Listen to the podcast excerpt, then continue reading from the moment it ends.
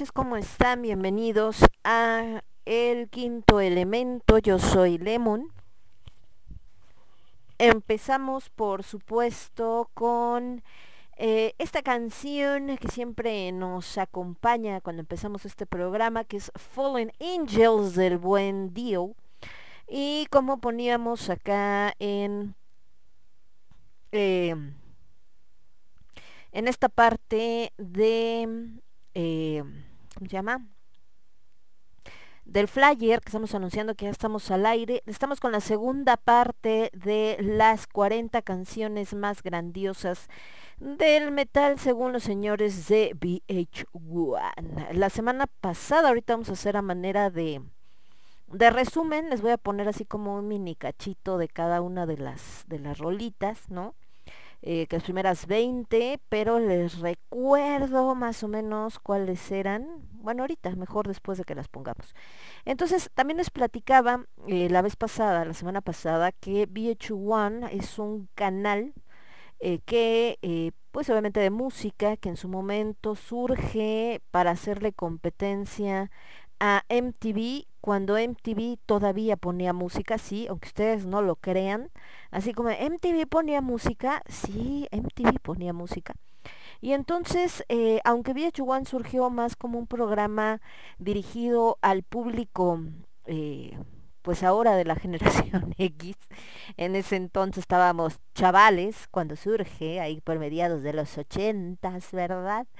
Em, no, fíjense, Santos todavía alcanzó algunos boomers, porque de hecho eh, surge a mediados de los 80, a mediados de los 80, los generación X teníamos 10 años, 11 años, éramos adolescentes o preadolescentes, la gran mayoría. Y entonces em, su idea era para un público más grande, vamos a decir que era más dirigido a, gente que estaba como entre sus eh, 30, 20, sí empezaban desde los 18, o sea, digamos que terminando la adolescencia, hacia, les digo, los veintitantos, 30 años, mientras que MTV sí estaba dirigido completamente a la generación X, que en ese entonces éramos adolescentes, y entonces eh, pues ellos deciden atacar este otro mercado. Obviamente la música que ponía VH1, como decíamos la semana pasada, pues iba más dirigida a gente como, o sea, digamos, de los que ponían, pues era más Michael Jackson, Madonna, etcétera, todo lo que estaba de moda. Y em, era como su tirada. Sin embargo, dentro de todo esto que hacían, hacían muchos especiales y uno de ellos fue precisamente este de las 40 canciones más grandiosas del metal. La semana pasada, por ahí platicábamos, eh, y ahorita vamos a, repasar también, eh, que no estábamos muy de acuerdo con una o dos canciones, ¿no?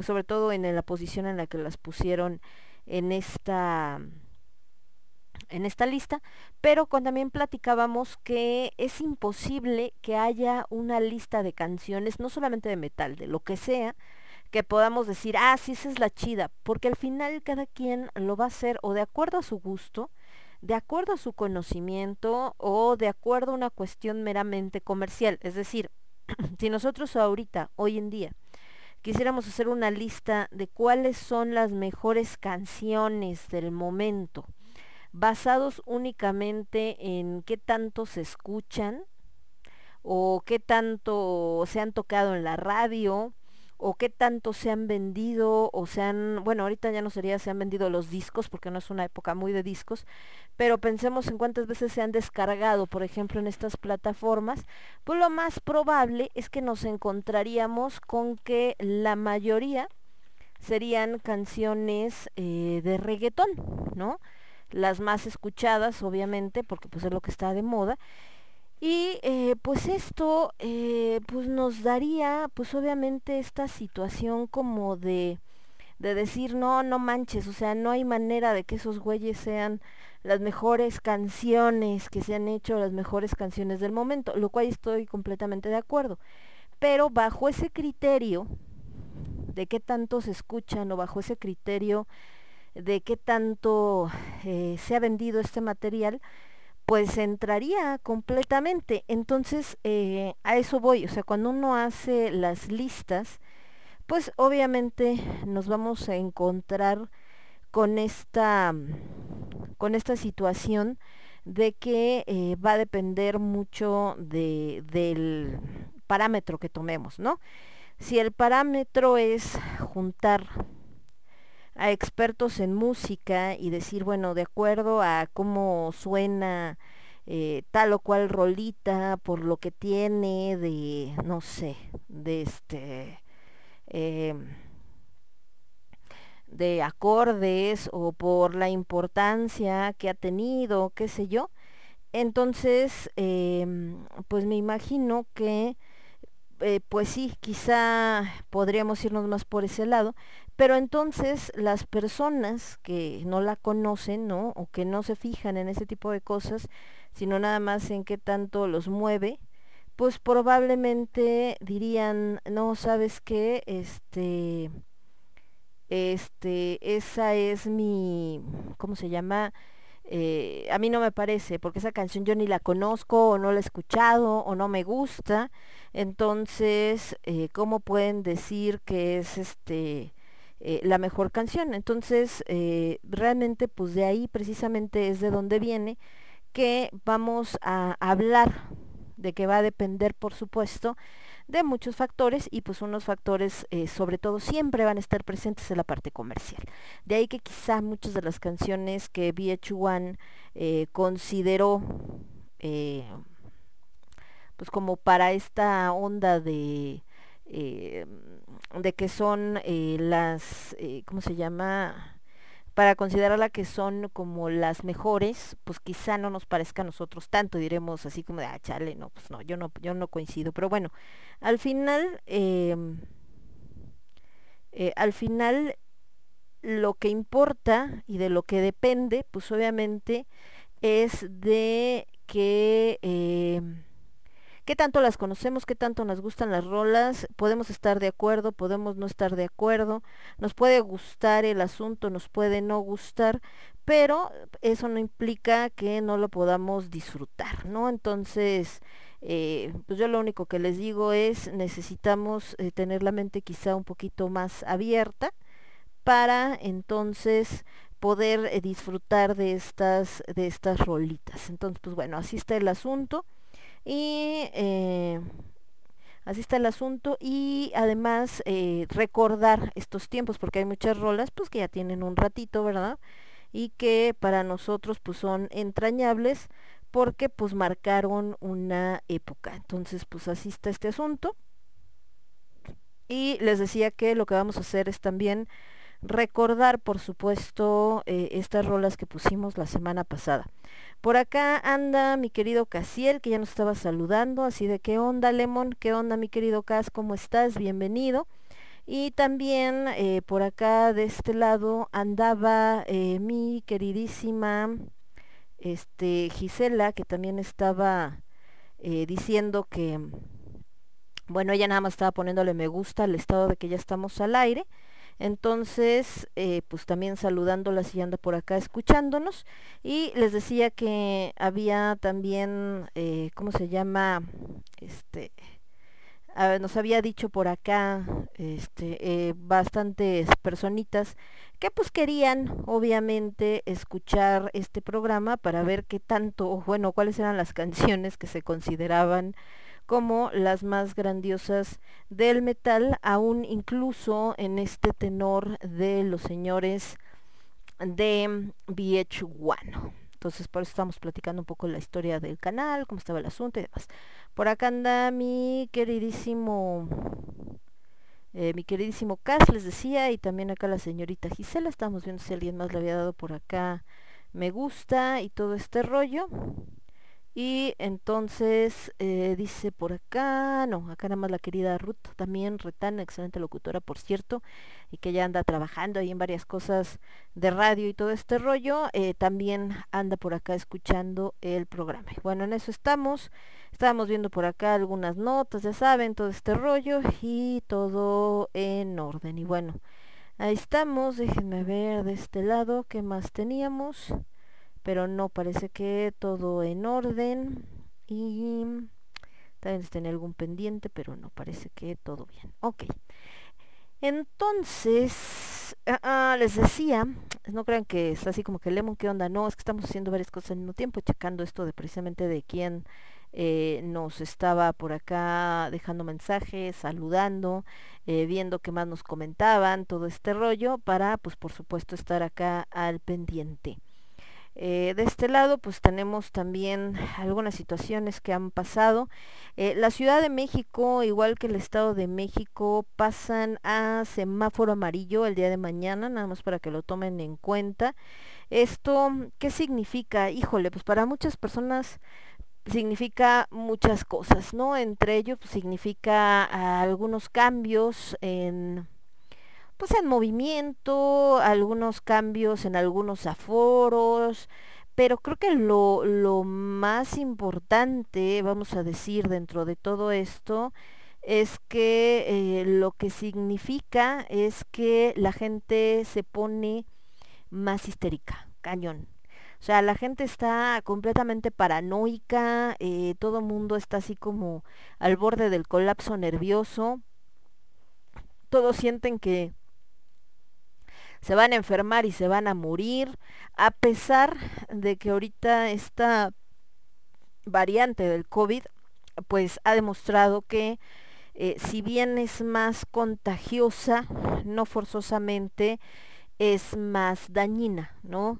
O sea que realmente lo que ha pasado es que em, las personas eh, han tenido esta, esta onda de que em, ¿cómo se llama? Han tenido esta onda de que no, eh, no presentan síntomas como las de las primeras dos olas que tuvimos de, de COVID, ¿no? Que fue este rollo de mm, gente que no podía respirar, que de plano estaba este con el oxígeno y había colas y colas para llenar tanques de oxígeno, los generadores y todo este rollo así, pero bastante machín el asunto.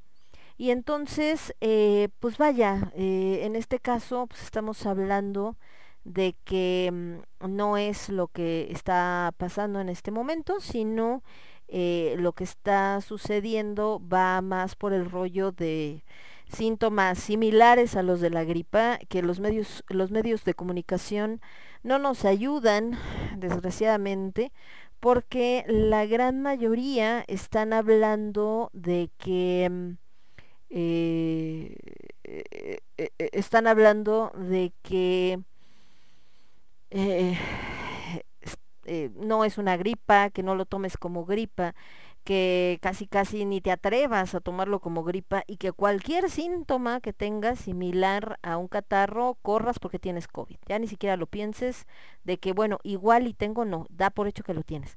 Y todo esto desgraciadamente, si fuera por preocupación em, real, porque no, pues no, que la gente no se enferme, ojalá la gente esté bien, ¿no? Y se pueda curar y esté preventivo, pero no es cierto, realmente esta tendencia de casi casi te puedes morir y no pienses que es gripa y, da por hecho que tienes COVID y todo, va por una cuestión más eh, política.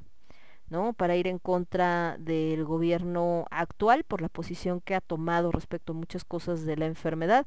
Podemos pensar que está bien, podemos pensar que está mal, eso ya es aparte, pero a lo que voy es que los medios están manipulando mucho el poder que tienen de llegar a tanta gente para meterlos en esta psicosis como una manera de pues no sé si de protesta o como de agenda que tienen en este sentido. Entonces, eh, ¿por qué, qué es lo que está mal? Pues el hecho de que utilicen a la gente, ¿no? a la población, a la masa, tanto de un lado como el otro, tanto en parte gubernamental como esta parte de los medios, como la oposición, como piezas de su ajedrez y para estar tratando de esta guerrita ridícula que hay entre ellos, ¿no? Eso sí está bastante mal.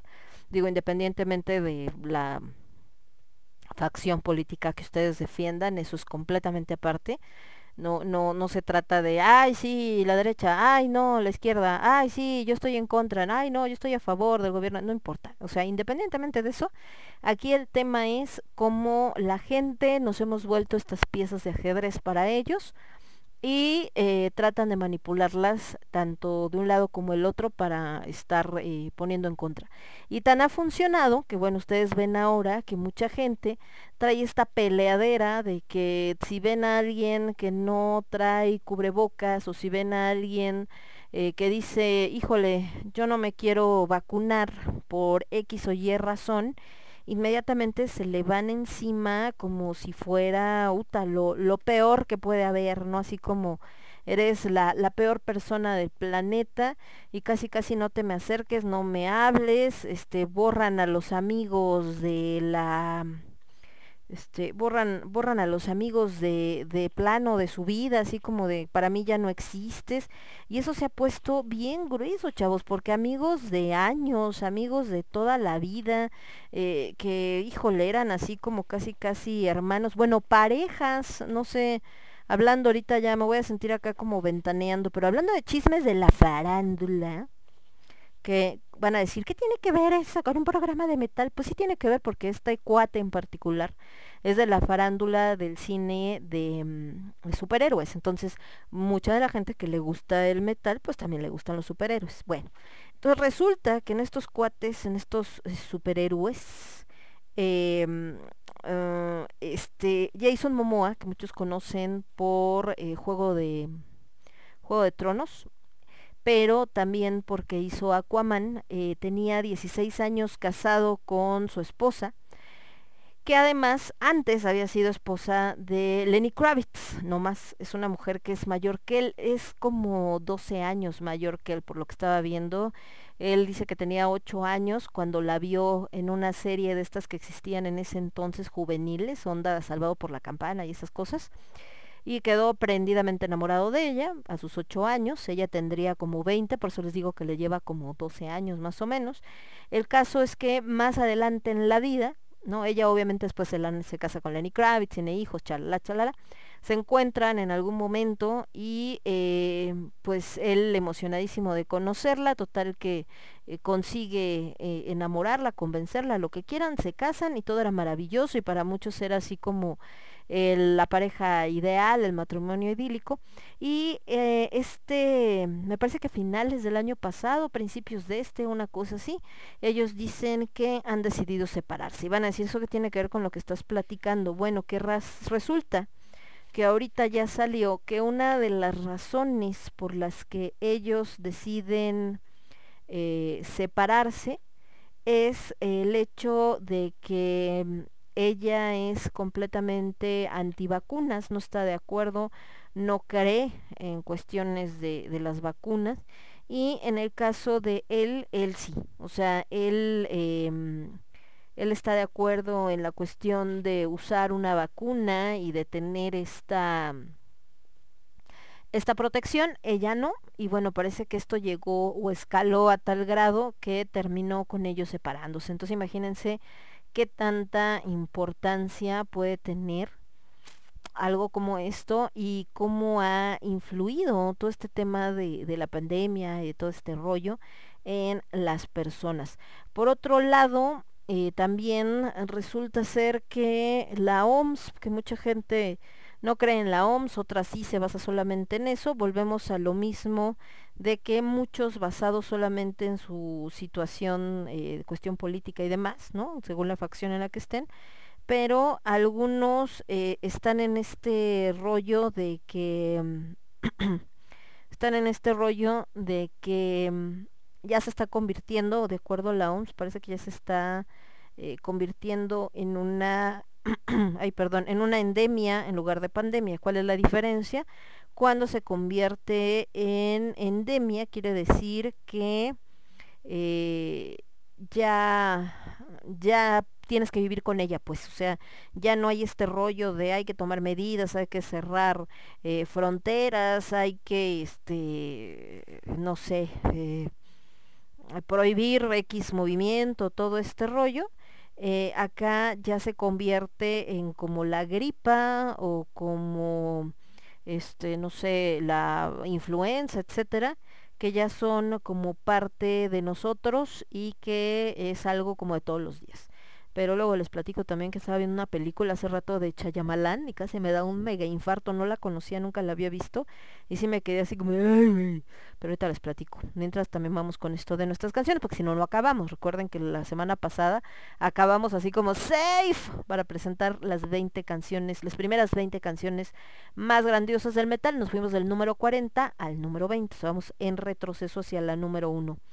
Eh, y bueno, ahí está, es que estoy viendo por acá esta nota que les decía, pero luego les platico. Vámonos entonces con este resumen de las primeras eh, 20 canciones más grandiosas de acuerdo a VH1. Vamos de la 40 a la 20. Les voy a poner solamente un par de segunditos para hacer como este resumen y ahorita pues las mencionamos por supuesto. Yo soy Lemon, esto es el quinto elemento, lo escuchas. Ah, ya vi, es que estaba viendo, dije algo me falta aquí en mi, en mi, ¿cómo se llama? En mi este... Ah, no, pero sí está, ¿no? Ah, no, aquí está. Algo me falta aquí en, en, en mi SAM, que dije, ¿dónde están? No los encuentro, pero ya me di cuenta que era lo que me faltaba. Con razón veía yo un hueco. Ahora sí. Nos vamos con esto, regresamos. Yo soy Lemon, este es el quinto elemento, lo escuchas únicamente a través de Radio Estridente. Volvemos. Transmitiendo para todo el universo. Transmitiendo para todo el universo. Radio Estridente.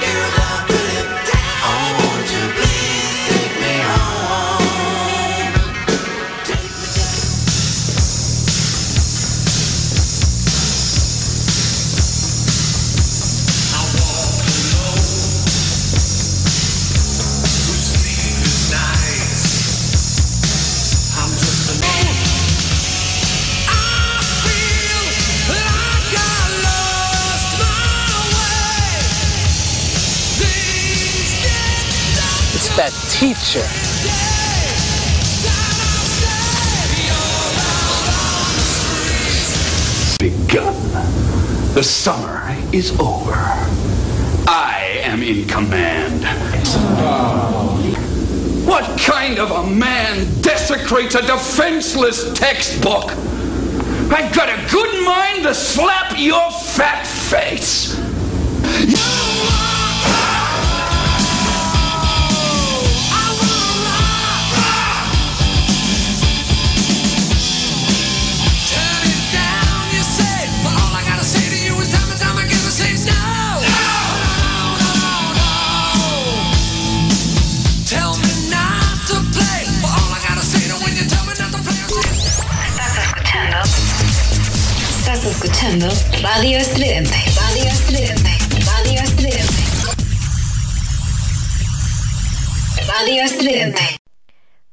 Regresamos, escuchamos este resumen precisamente de las primeras 20 canciones de eh, consideradas las 40 más grandiosas de acuerdo a VH1 de la 40 a la 20. Empezamos con la número 40 que es Judas Priest con Breaking the Law.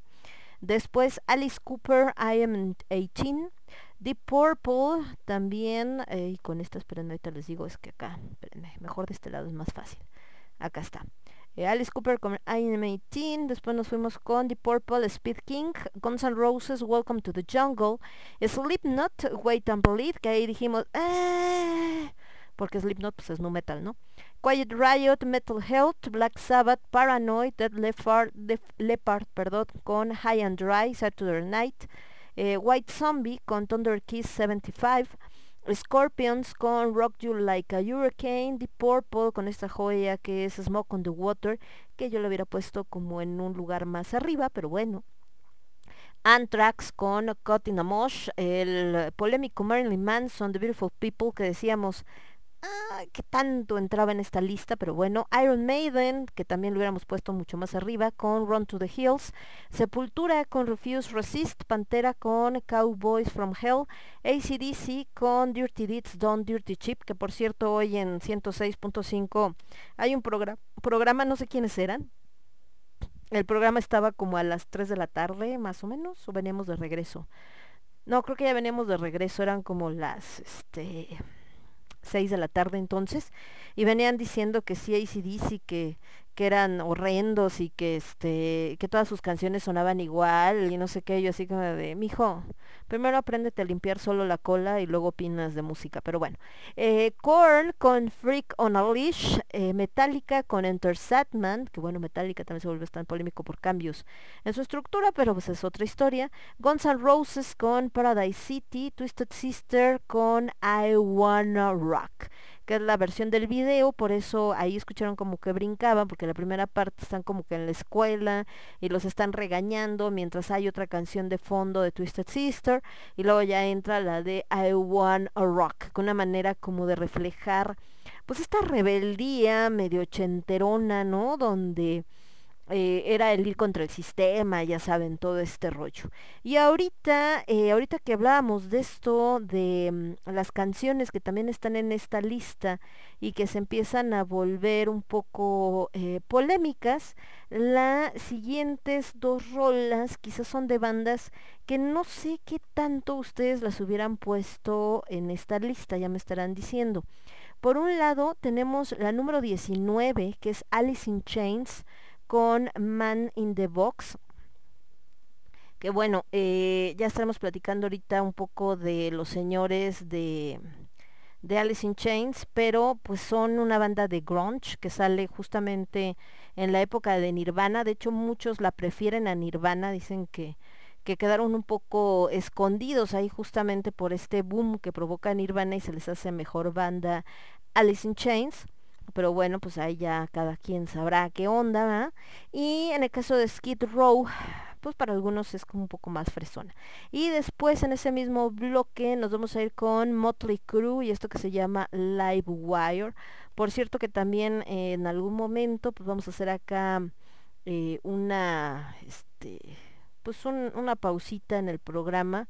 Sobre todo vamos a poner por ahí una una canción de em, pues de Meatloaf, porque como sabrán, pues desgraciadamente eh, Meatloaf eh, falleció en estos días. Y pues también eh, pues por más el tipo de música que te guste y todo yo creo que muchos conocimos a Meatloaf. Nos gustó su música es bastante romántica ahí salió es la época de este boom sobre todo que salieron en muchas películas y todo este rollo entonces pues se quiere se disfruta por supuesto.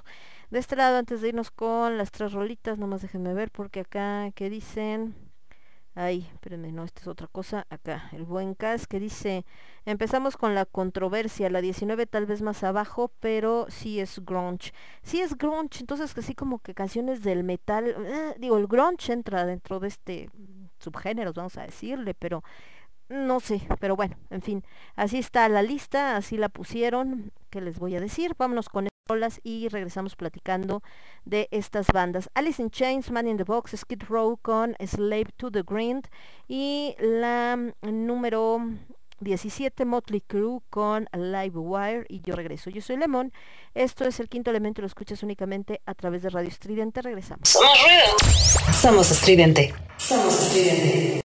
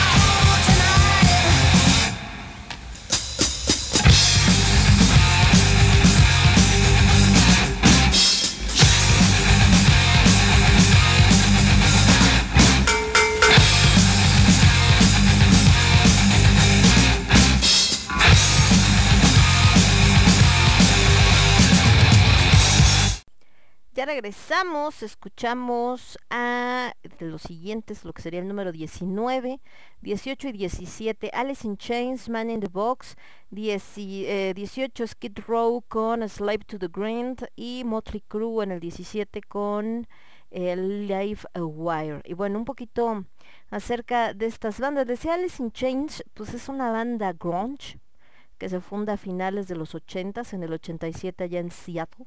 Y obviamente es parte de este movimiento grunge que surge, ¿no? Obviamente en los 90s.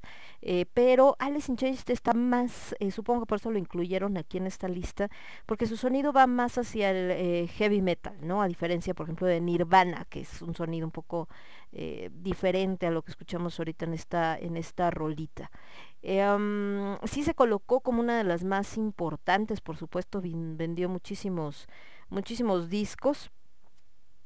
Y creo que sobre todo por esto, porque mantenía este rollo del grunge como Nirvana, pero tenía como un poco más la fuerza más metalera. Digamos como que este sonido, el juego armónico de voces, em, de repente todo este rollo, nada más que ahí pues ellos se enfrentan a diferentes problemas, como hemos visto con las demás bandas, eh, como este rollo con las drogas, se muere el cantante Laney Staley y eh, todo este asunto, pero bueno, ahí se van posicionando, obviamente van agarrando fuerza, eh, obviamente han ido evolucionando, han ido cambiando algunas cosas, ellos estuvieron activos del 87 al 2002 y después retomaron en el 2005 y continúan.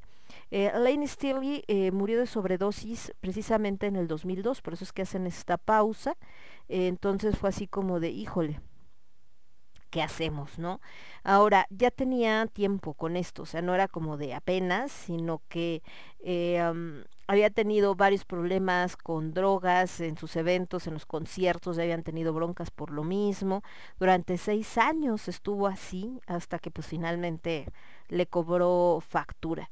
Entonces, eh, ya para lo que es eh, 2005, 2006, se anuncia que se vuelven a reunir y lo sustituye al vocalista William Duval, que era ex miembro de Corns with the Fall, y sacan un nuevo álbum llamado Black Gibbs Way to Blue, que salió a la venta hasta el 2009 y en el 2018 sacaron un disco llamado Rainer Fog. Entonces, pues ahí andan. Entonces, los señores de Alice in Chains. Les decía la semana pasada de las bandas que, bueno, pueden encontrar su información desde Wikipedia hasta N cantidad de páginas de metal. Por eso estamos dando nada más así como un... eh, pues digamos como una pasadita nada más sobre las bandas por si alguien no las, las conoce, no creo, ¿no? Pero bueno, un poco. Eh, obviamente esta que escuchamos Man in the Box pues es una de sus canciones eh, más populares, sobre todo porque se empieza a difundir aparte en Visual en MTV y esto hace que la gente como que le llame mucho la atención, el la grupo, la música, etcétera. Los nominan a los premios Grammy en el 1991, aunque nunca salieron ganadores, pero bueno, ahí está. Y les digo, de repente empiezan a hacer giras, presentaciones, la bronca que tienen, pues obviamente es con con eh, Stanley, eh, que pues con esta onda de que de repente estaba bien, de repente con su adicción a las drogas, pues este no podía grabar y luego no estaba y luego se iba y luego regresaba y todo, todo este rollo, pues obviamente em, consideraron que, que no había manera, ¿no? Entonces, les digo, desgraciadamente él muere y fue cuando se toman esta pausa. Después regresan ya con este nuevo cantante y empiezan a seguir trabajando. Ahora también en marzo del 2011 murió el bajista de la formación original, eh, Mike Starr, y obviamente eh, por lo mismo, ¿no? Lo encontraron mezclando, parece que mezcló metadona con medicamentos para la ansiedad y solamente tenía 44 años, pues desgraciadamente falleció. Entonces, pues diciendo que era una tristeza y todo este rollo, pues siguieron trabajando y les digo que actualmente pues siguen siguen por ahí, obviamente como todas las bandas, pues sometidas a este eh, rollo de la pandemia y que han tenido que estar trabajando un poco en van tras bambalinas, vamos a decir.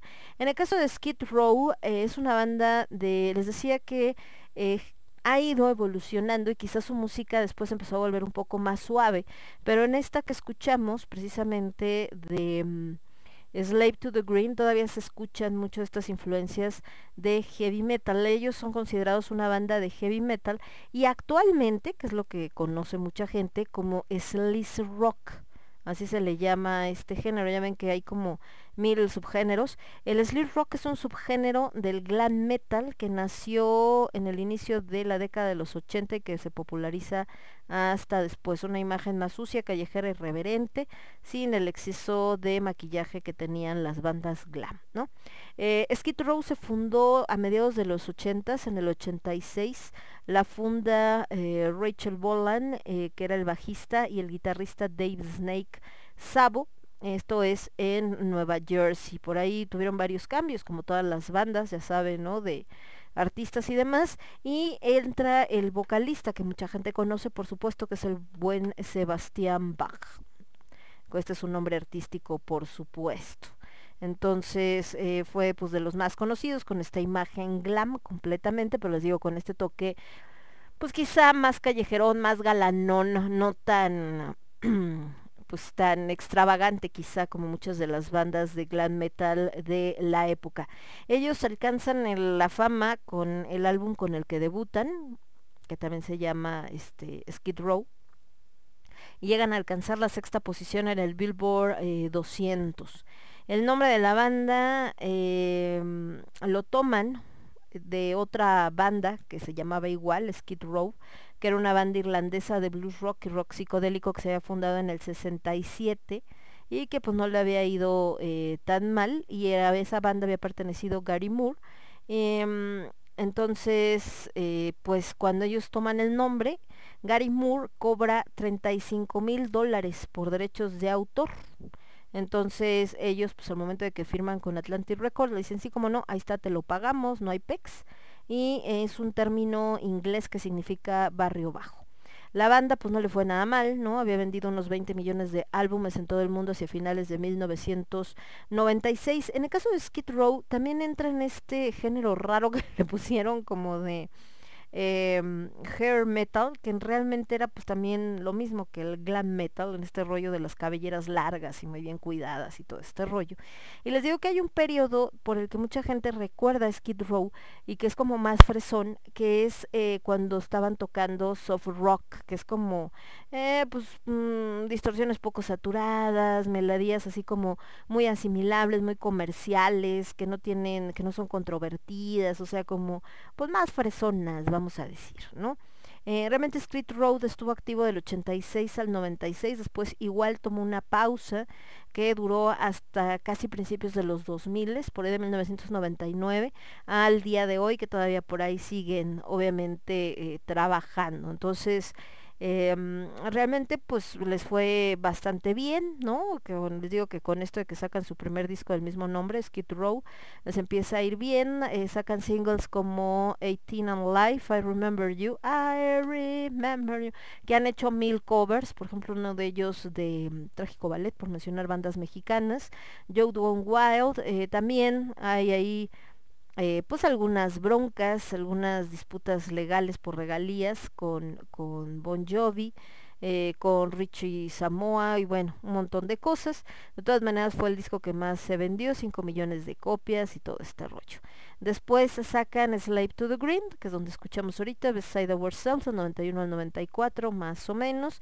Subhuman Race y Thick, eh, Thick Skin, del 94 al 2006. Revolutions per Minute Unit Roll Rebellion, eh, Rebellion Chapter 1 y 2, 1 and 2, el 2006 al 2015, ya de lo más reciente vamos a decir, eh, sale Solinger y del 2015 para acá empiezan a seguir trabajando.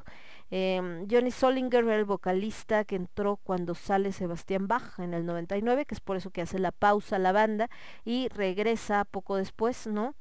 Entonces, em, pues obviamente entra Tony Harnell, que es eh, miembro de una banda de metal melódico que se llamaba o se llama TNT. Déjenme ver, no sé si se llamaba o se llamaba. Bueno, el caso es que eh, de todas maneras Tony abandona la banda porque tiene broncas con los demás y entonces entra, fíjense curiosamente, un ex vocalista de Dragon Force, entra CP Third, eh, que es con el que siguen trabajando, ¿no? Desde el 2015 más o menos. Para el 2017 ya es oficial.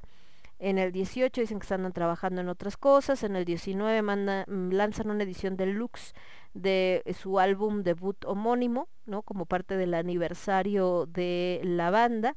Em, Sebastián Bach por ahí dijo que quería también pues eh, invitarlos para hacer una gira por este disco y todo este rollo, ¿no? Eh, porque pues desde que se habían separado, pero Dave Snake, Sabo, el guitarrista, dijo, no, muchas gracias, ¿no? Que te vaya bien. pero el ex baterista eh, de la banda, Roba Fuso, dijo, sí, yo sí voy. Entonces, bueno, ahí está. Pero obviamente todo se tuvo eh, que parar de acuerdo a la pandemia. Igual bandas de estas que han tenido un montón de miembros, ¿no?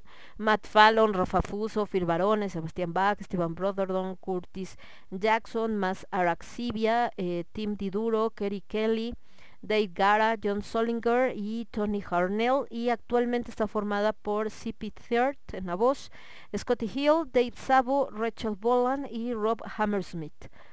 Entonces, pero por ejemplo, este último, Rob Hammersmith, la batería, entró en el 2010, considerando que la banda empezó desde mediados de los 80, pues imagínense cuántos cambios hubo. Y bueno, finalmente de este bloque también escuchamos a Motley Crue, una banda pues bastante importante, también personajes eh, que se han hecho y que mucha gente conoce, no solamente por su música, sino también por su vida privada. Estamos hablando, por supuesto, de el buen, eh, el buen Nicky, eh, Nicky Six, que de hecho estuvo casado o, o andaba, una cosa así, con esta chica de los tatuajes, ay, esa tatuadora que hizo famosísima, se me fue ahorita su nombre, que salía, tenía un programa, tenía un reality, que la verdad es bastante buena tatuadora, me cae bien, mucha gente por ahí no les cae tan bien, pero bueno, ella pues salía mucho también esta parte de su vida y en algún momento anduvo con él, a pesar de que le llevaba muchísimos años.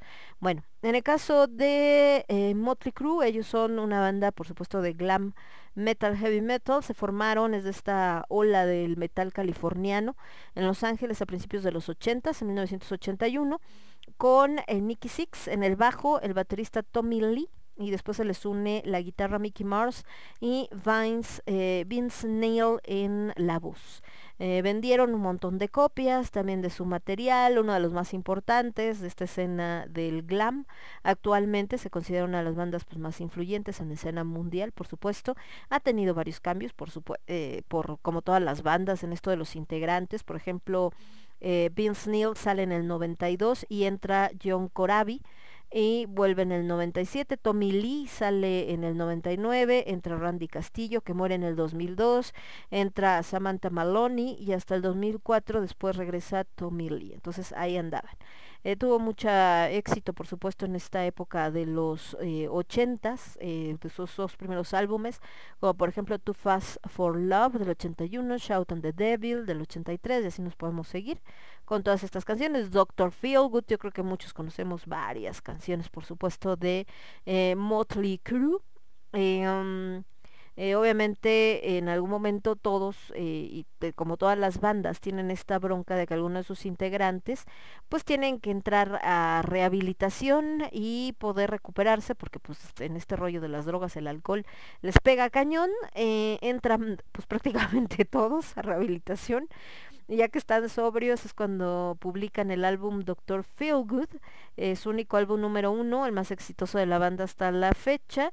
Entonces por ahí pues también están incluidos en varios premios, por supuesto. Empiezan a tener otro este, este rollo de popularidad, aunque cuando entra precisamente esto del grunge, como ahorita que hablamos de eh, Alice in Chains y de Nirvana, la banda empieza a perder un poco de, de auge y entonces pues como que no les parece. Entonces por ejemplo Vince Niels cuando deja la banda, eh, Nicky, Six dice que mm, este que Vince renunció, pero Vince dice que fue despedido. Entonces como que siempre están en ese rollo, ¿no? No sabía ni qué onda.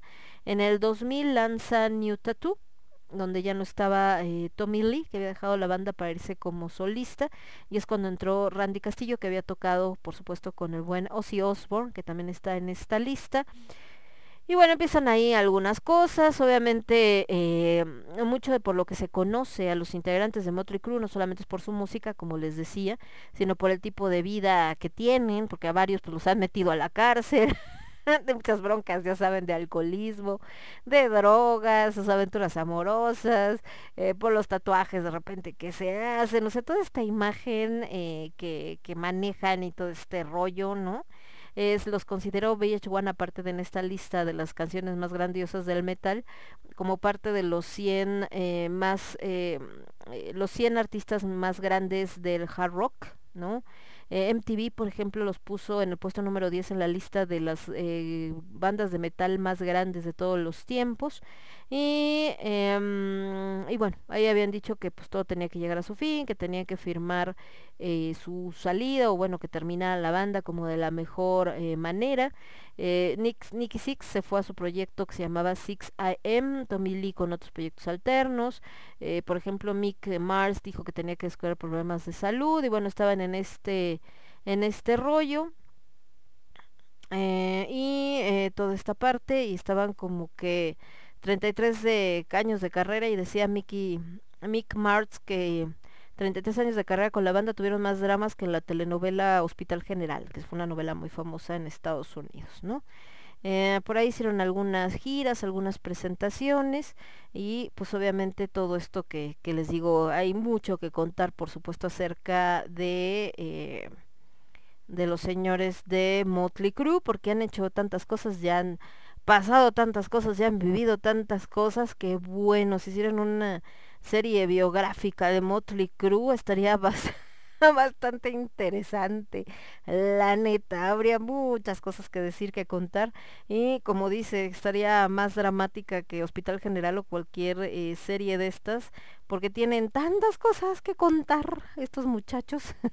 han estado en tanto, los han incluido en tantos, ha sido parte de películas, son personajes que han salido hasta en las caricaturas, por obviamente por su influencia que han tenido en un montón de músicos y de gente que, que pues no que hayan copiado su estilo, porque se inspiraron en su estilo, ¿no?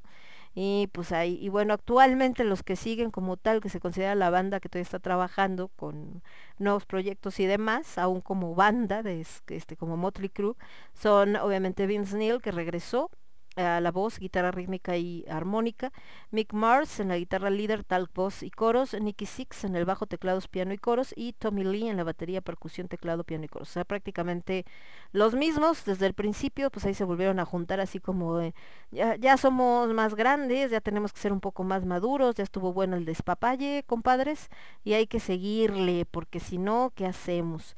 Bueno, por acá el buen Cas dice que mm, eh, esto que decía Cas, esto de la controversia que él sí consideraba obviamente a, mm, a Alice in Chains, porque como es grunge, pues sí entra en esta parte del metal. Dice, retaché fue por mi hermano, según recuerdo, y hasta en el propio VH1, decían que el grunge, más que influencias de metal, es más del punk. Sí, como tal el grunge, porque son estas letras contestatarias, crudas, duras, etcétera.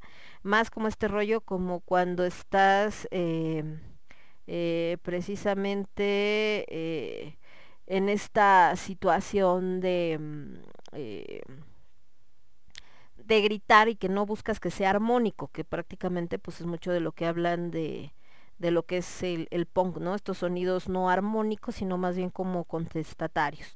Por acá anda mi querido Alucard, dice, buenas lunas, mi dama oscura, ya por acá escuchándole tarde pero sin sueño.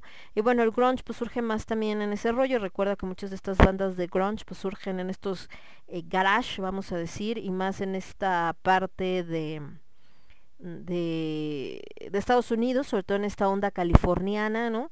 Como muchas bandas de diferentes géneros y entonces pues ahí están. Después nos vamos a ir con las siguientes muchachos. Nos vamos ahora con la número 16, la 15 y la 14. En el 16 está Pantera con Walk.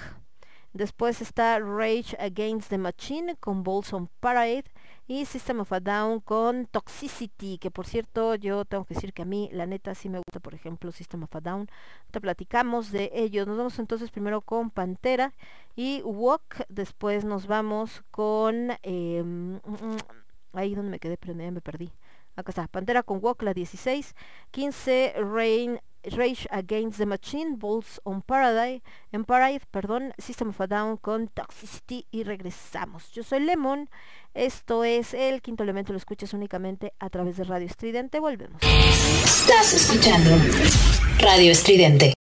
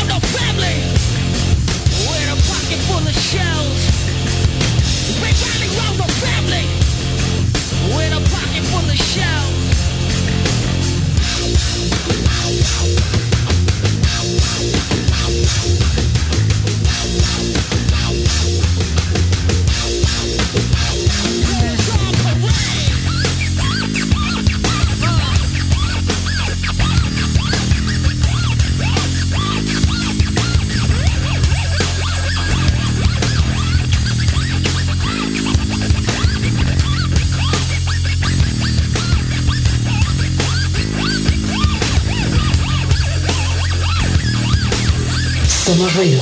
Somos estridente.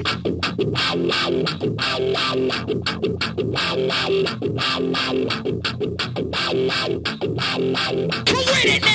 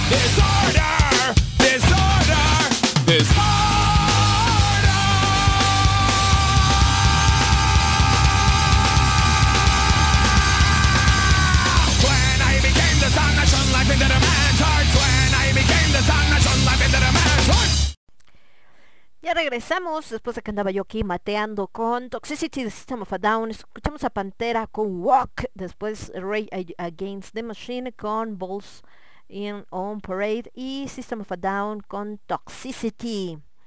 Bueno, en el caso de Pantera ya habíamos hablado de ellos la semana pasada porque había otra canción también en los lugares del 20 hacia el 40. En el caso de Rage Against the Machine, que bueno, híjole, aquí estoy como con... ¿Qué banda fue la que dijimos, Cas? Que así como que estaba como raro que lo incluyeran.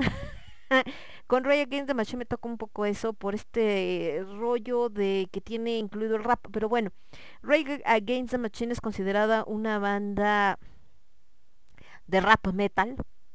Es de principios de los noventas, la fundan Tom Morello y Zach de la Rocha junto con eh, Tim Comerford y Brad Wilk. Eh, tocan durante todos los 90. Realmente la vida de Ray Against the Machine no fue muy larga, ¿no?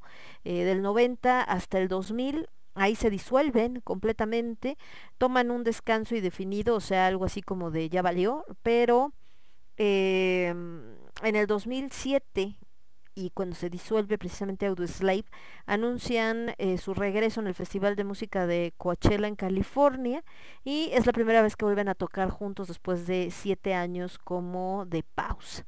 De ahí se siguieron eh, dando unos festivales donde estuvieron tocando desde ese 2007 hasta el 2011 pero eh, del 2011 igual vuelven a tomar otra pausa y regresan justo en el 2019, nada más que obviamente pues con esta onda de que les toca ya eh, la cuestión de la pandemia, ¿no?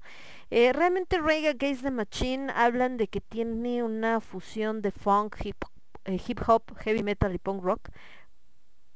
Obviamente ahí los solos de guitarra que son bastante importantes, de todo, por supuesto de Tom Morello eh, y otras cosillas, los scratches, el efecto de DJ, Isaac de la Rocha, que bueno, hace esto de el rap, ¿no? Él estuvo en varios grupos de garage y de punk rock, eh, punk rock, perdón, antes de volverse aficionado a lo que es el rap, este estilo que se considera como agresivo y demás. Eh, Advento un toquecillo ahí, al que aparece de free jazz por parte de Timmy Comerford. y bueno, toda esta parte. Entonces para mí es así como, no sé, como que como que lo siento un poco eh, diferente mm, vamos a decir. Eh, dice yo maté con Rage dice me gusta esa rola si entra con el nu y se me hace creo más contestatarios que core pues sí o sea dentro de este rollo como decíamos decíamos como Slipknot no eh, que entran dentro de este nu metal y que por eso y como Korn también que entran como en esta onda que ya más reciente pero que sigue siendo metal Dice, estuvieron metidos en cosillas activistas hasta donde supe, eh, porque son más contestatarios. Sí, de hecho, eh, eh, pues muchas de sus canciones, sus letras, por supuesto, tienen una posición bastante clara en contra del capitalismo, de la globalización y de la guerra. Y está obviamente presente, ¿no? Ellos, su tendencia política es de izquierda radical, más tendiendo hacia lo que es el anarquismo y obviamente pues eh, protestan desde donde están, desde su escenario. Finalmente, eh, tienen, como bien dices, han participado con distintos movimientos de reivindicación sociales y musicales y de hecho, de hecho, los han acusado por lo mismo de eh, alentamiento alient, alienta, alentamiento, no alentamiento de lento, sino alentamiento de que alientan pues eh, de antipatriotismo y también por apología al terrorismo y valores poco americanos. Recordemos que ellos, finalmente la banda, pues se funda, por supuesto, también en Estados Unidos, en California, estos movimientos californianos tan importantes, pero para los gringos, pues obviamente alguien que vaya en contra del capitalismo y que hable todos estos temas, pues es como no quieres América, ¿no? O sea, quieres ir en contra de la gran nación. Entonces sí se han metido en rollos de estos, de hecho. Eh, obviamente por lo mismo les han tocado eh, casos de censura bastante gruesos y de hecho a él, eh, por ejemplo a Zach de la Rocha, el cantante, le ha tocado testificar en contra del Parents Music Resource Center, que era un comité estadounidense que se formó en el 85 por las esposas de varios diputados. y que su misión era educar a los padres sobre modas alarmantes en la música popular. Obviamente hablaban del rock y que alentaba la violencia, el consumo de drogas y todo este rollo. Por ahí creo que también le tocó a Robert Schneider este, ir a, a declarar en una onda de estas por una de las canciones, ¿no? Pero bueno, el caso es que eh, este el Sac de la Rocha eh, estuvo en una de la Rocha estuvo en este rollo junto a integrante, otros integrantes de las bandas, como otra de las que escuchamos, este Serge Tarkian de System of a Down, también estuvo Rob Halford, ¿no? de Judas, Frank Zappa, Chris Burns, Johnny Rotten y Jonathan Davis, por esto de que los acusaban, ¿no? de que esas canciones y que estaban promoviendo valores antiamericanos y todo este rollo. Eh, también eh, Ray Against the Machine participó en movimientos derivados del Ejército Zapatista de Liberación, de hecho. y antes, en los días después de que fue el atentado del 11 de septiembre en Estados Unidos, eh, las emisoras de radio estadounidenses censuraron em, a las canciones de Rage Against the Machine precisamente por esto de que alentaban el antipatriotismo y por hacer apología al terrorismo y valores pocos americanos. Imagínense nada más. El nombre de Rage Against the Machine, que sería algo así como ira en contra de la máquina, que realmente es obviamente en contra del sistema, eh, pues obviamente viene por esto, de, inspirado por cuestiones políticas, por sus raíces chicanas, todo este rollo, y eh, pues entonces es como lo que toma. Ya había pensado en el nombre, pero la banda que quería hacer se desintegra y entonces hasta que con- conoce, perdón, eh, a Tom Morello, forman el grupo. Les parece indicado, sobre todo por lo que están tratando de cantar, ¿no? Entonces, eh, pues acá, eh, por ejemplo, la bandera del movimiento zapatista, que es esta estrella roja, es una imagen bastante recurrente en los conciertos y videos de, de este de estos hombres. Entonces, pues sí, efectivamente están bastante metidos en la cuestión eh, política, mucho en todos estos movimientos izquierdosos y obviamente, eh, pues sí, están muy de la mano con esto, les llamó la atención. Por ahí, por supuesto, tuvieron esta crisis donde dejan de tocar. Creo que también es parte de mm, de esto, cuando, cuando no solamente haces música, sino también en una cuestión política, creo que la presión de repente que hay a tu alrededor, con gente que te sigue, pero también hay muchos fanáticos que se van hasta el otro extremo, ¿no? Gente completamente fanática, no fanática de tus fans, sino fanática de pensamiento, vamos a decir. Y por otro lado, los que tratan de censurarte y todo, pues yo creo que hay un momento en que te cansas. Entonces, eh, pues, ¿qué les digo? Eh, de esta canción que escuchamos, Balls of Parade, el, el video, perdón, sale justamente cuando tocan en el festival australiano Big Day Out. Em, después les digo que bueno, hacen esto que tienen ahí unas cuestiones, a mediados del 96 aparecen en Saturday Night Live, pero eh, lo censuran de por vida de la cadena de televisión por un incidente eh, que sucede ahí. Y bueno, siempre han tenido esta situación, ¿no? En, su vida. Por ahí hay algunas colaboraciones que hacen con otras bandas y con otros eh, músicos, como Flea de los Red Hot Chili Peppers, entre eh, muchos otros. Los músicos también han estado en diferentes proyectos donde han participado. Les digo que después se, se disuelven, se vuelven a reunir en el 2007, empiezan a cantar otra vez su música. Obviamente con las situaciones que se presentan en el mundo, pues tiene mucho que ver con con todo lo que ellos eh, piensan y en lo que están en contra. Después les digo que otra vez hacen una pausa en el 2011, regresan para el 2019, finales del 2019, principios del 2020, a eh, querer hacer una gira por Norteamérica y Europa con 41 eventos. Todo se pospone, obviamente, por el tema de la pandemia y lo posponen hasta el verano del 2021, pero hasta donde yo sé, pues tampoco se hizo, ¿no? Sabemos que hay este rollo. Y bueno, por esta onda de, de las protestas en las que participan, por ejemplo, eh, contra Girls, eh, así se llamaba este evento, dice que el 13 de diciembre del 97 Tom Morello fue arrestado junto con 31 personas por obstruir la entrada a negocios comerciales en señal de protesta contra la empresa de jeans Guess y que habían hecho una marcha, habían bloqueado la entrada y bueno, todo este rollo, ¿no? Y esto era porque muchos obreros se habían quejado contra Guess de que no recibían un sueldo justo, entre otros cargos. Después, en el Festival de Lollapalooza en el 93, em, protagonizaron una protesta contra la censura y contra la esta cuate de padres que les digo, que se pusieron bien locos. Em, después también em, había mucha propaganda antimumia, ¿no? Y entonces ellos pues también estuvieron ahí apoyando y bueno este este incidente que tuvieron los MTV Video Music Awards del 2000 donde presentan eh, estaban ellos los estaban nominados a mejor video el, el premio al final se lo dan a Limp Bizkit y cuando estaba dando su agradecimiento este Tim Comenford se subió al andamio y dijo que se iba a lanzar porque dijo que Limp Bizkit era la banda más odiada del mundo y bueno, todo este rollo. Después dijo, no, es una broma, ¿no? Y bueno, ¿qué les digo? y los metieron una noche a la cárcel. Y el incidente este que pasó en Saturday Night Live, eh, resulta que estaba invitado también el ex candidato presidencial Steve Forbes, ¿no? Y entonces, em, pues obviamente eh, Rage, que estaba, estaban contando chistes defendiendo el impuesto de tasa única, eh, realizando su propia declaración de principios, este, obviamente las disparidades sociales y étnicas que existían en el país. Entonces, este, intentaron colgar dos banderas de Estados Unidos al revés en sus amplificadores, ¿no? Como hacían en sus conciertos. Obviamente los productores de Saturday Night le dijeron, no, pues ¿qué te pasa? No, no manches, ¿cómo crees se van a molestar los patrocinadores?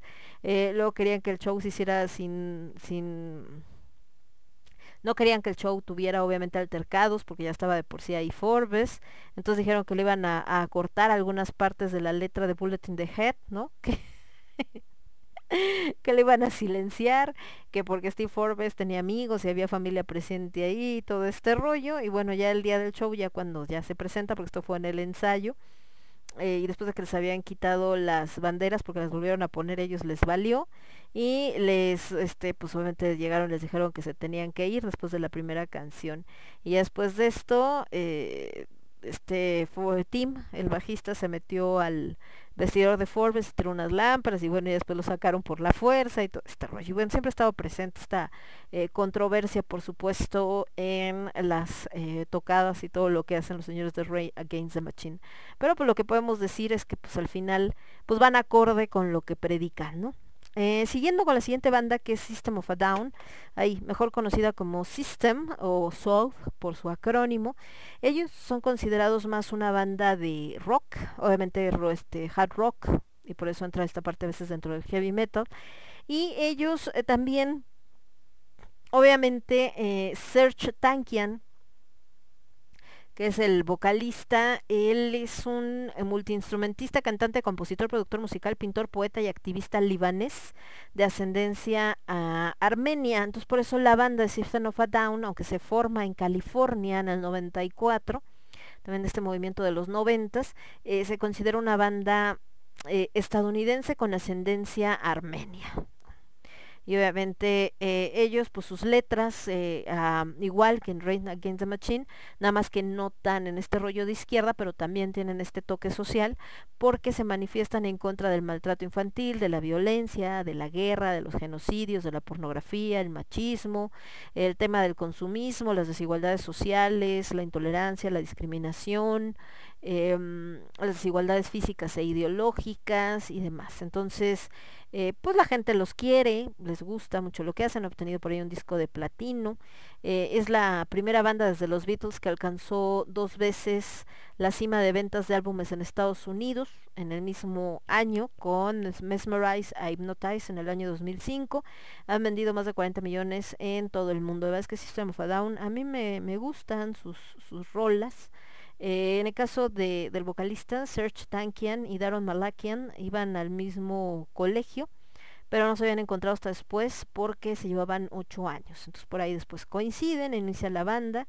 En eh, 1994, eh, precisamente habían estado en una banda que se llamaba Soil, pero se deshace y ellos pues forman una nueva banda junto con Ontronic Ka- Kachaturian y eh, empiezan a tocar y bueno ahí les digo surge esta onda de System of a Down por ahí sacan sus primeros eh, demos después hay obviamente cambios como cualquier formación de banda ya después como tal eh, sacan su primer álbum de estudio en el 98 con este nombre System of a Down les va más menos después ya empiezan como que a, destacar sacan esta de Toxicity que escuchamos en el disco del eh, mismo nombre, esto en el 2001 al 2002.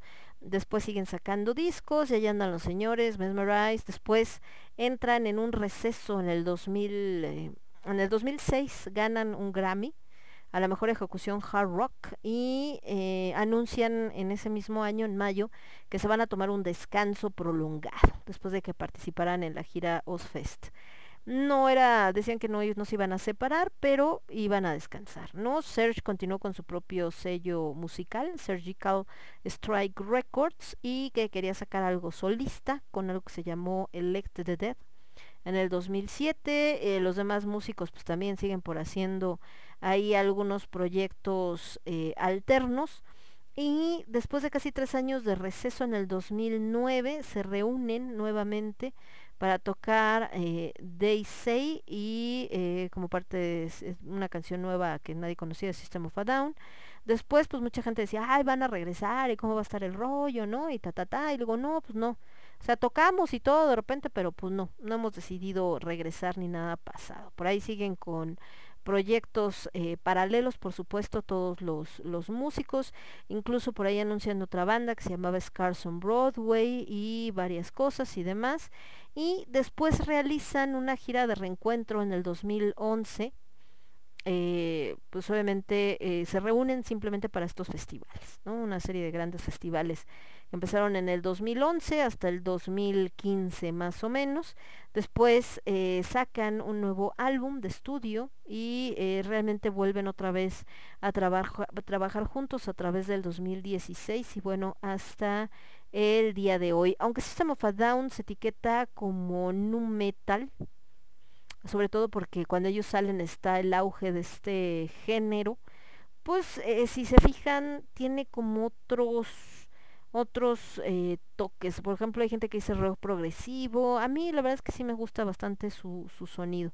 Y bueno, esto que les decía de que han estado metidos también en rollos de activismo, aunque a diferencia de Rise Against the Machine, como no han tocado tanto estas fibras eh, que les pegan tanto a los, a los gringos, no han tenido tanto problema como los tuvo la otra banda. Y bueno, nos vamos con más de estos. Ahora nos vamos con nada más y nada menos, con el Master, con el buen Dio. Digo el Master porque pues también es como la canción con la que iniciamos este programa. De él vamos a escuchar Rainbow in the Dark, que está en el lugar... Ay, ya me perdí. ¿Dónde estamos? Acá. Ay, ¿dónde dio, dio? Acá en el 13, Rainbow in the Dark. Después nos vamos con Anthrax y Public Enemy con esto que se llama Bring the Noise. Y en el 11, los señores de Megadeth con Peace Cells. Y ya vamos entrando a los 10 primeros lugares. Entonces, Dio, Rainbow in the Dark, Anthrax y Public Enemy, Bring the Noise y Megadeth con Peace Cells. Y regresamos. Yo soy Lemon. Esto es El Quinto Elemento, lo escuchas únicamente a través de Radio Estridente. Regreso. Somos ruido, somos estridente.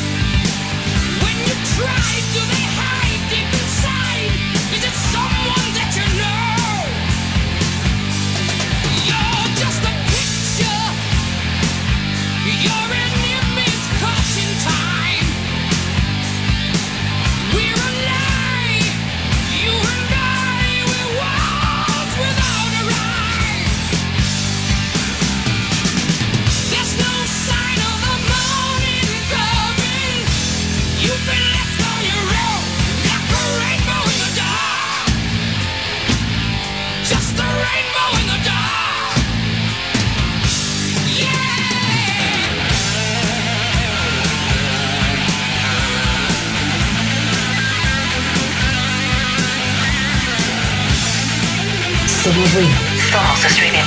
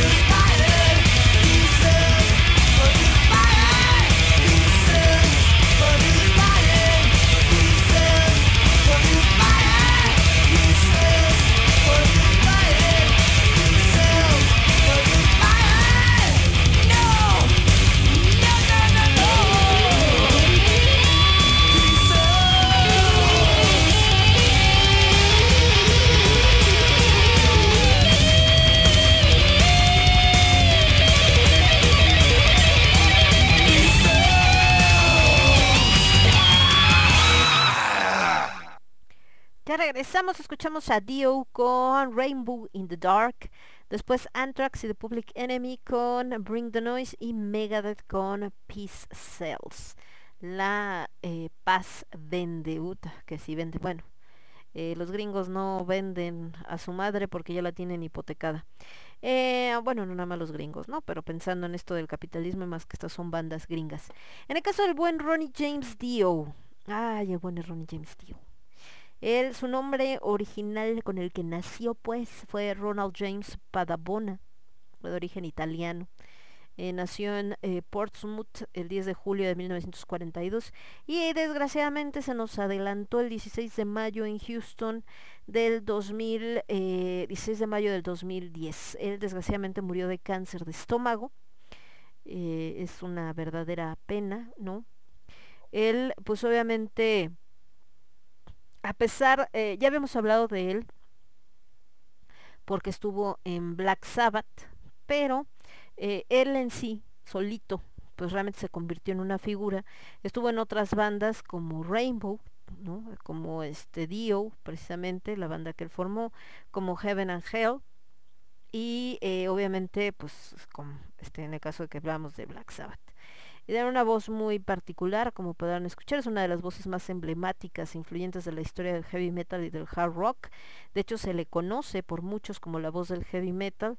Y el New York Times lo nombró el más grande vocalista de heavy metal de todos los tiempos.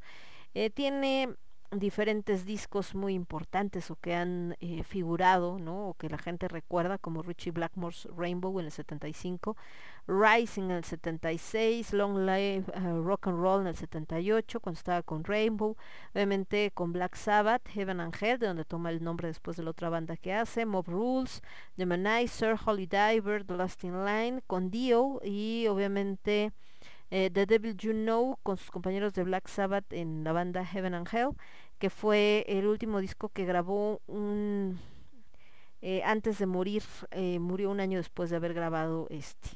Él es el que pone de moda esto de la mano cornuta, que es el símbolo del heavy metal, como el que está en el flyer que subimos de la parte 2 de las canciones más grandes, 40 canciones más grandiosas del metal de acuerdo a VH1.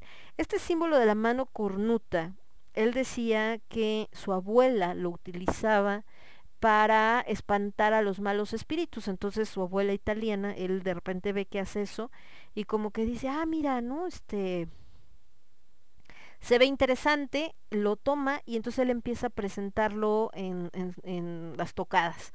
Y entonces la gente se queda con eso y dice, ah, qué chido, ¿no? Acá, uh, uh". entonces fue algo que pues les llamó mucho la, la atención.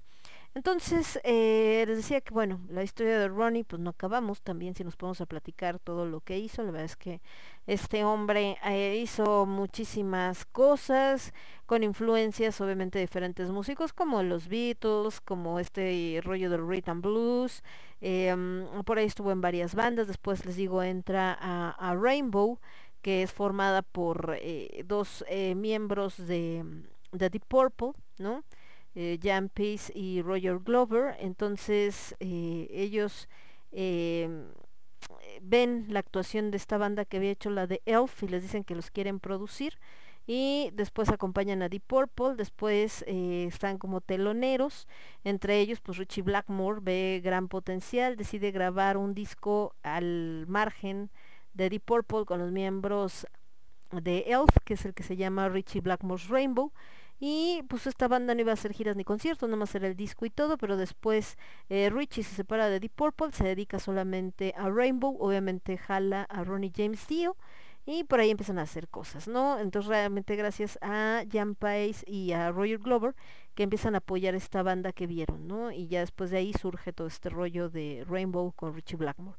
Después les digo que entra, deja Rainbow, entra con Black Sabbath, que, que tenía broncas con Ozzy Osbourne y que tenía que ver en- tenía que entrar a un tratamiento de desintoxicación por su adicción al alcohol y las drogas.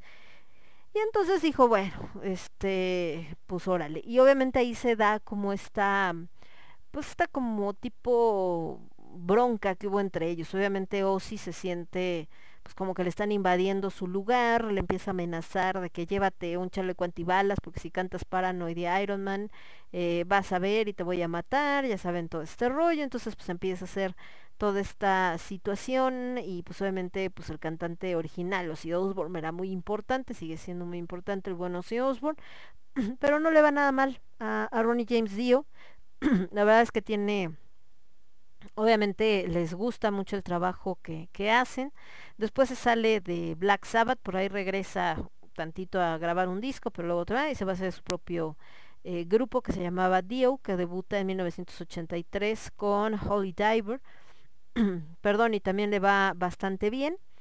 De los últimos discos que sacan es uno conceptual que se llamó Mágica en el 2000, Killing the Dragon en el 2002 y Master of the Moon en el 2004 y eh, pues ya estando sesentón el buen eh, Dio sigue grabando, era un cuate que tenía pues, muchísima energía, ¿no? En todas las entrevistas que tú lo veías, eh, un cuate de verdad que te contagiaba y todo esto, y cuando cuenta esta historia que les digo de cómo hace la, la manita cornuta y que lo había visto con su abuela y todo este rollo, pero eh, pues desgraciadamente, ¿no? A finales del 2009, eh, Wendy Dio, su esposa y manager, pues dice que, le habían diagnosticado cáncer de estómago y que pues iban a estar pues obviamente con tratamiento para tratar de que saliera y échenle ganas y todo el rollo pero pues desgraciadamente eh, para el 14 de marzo del 2010 o sea realmente un poco meses después de que lo habían diagnosticado esta enfermedad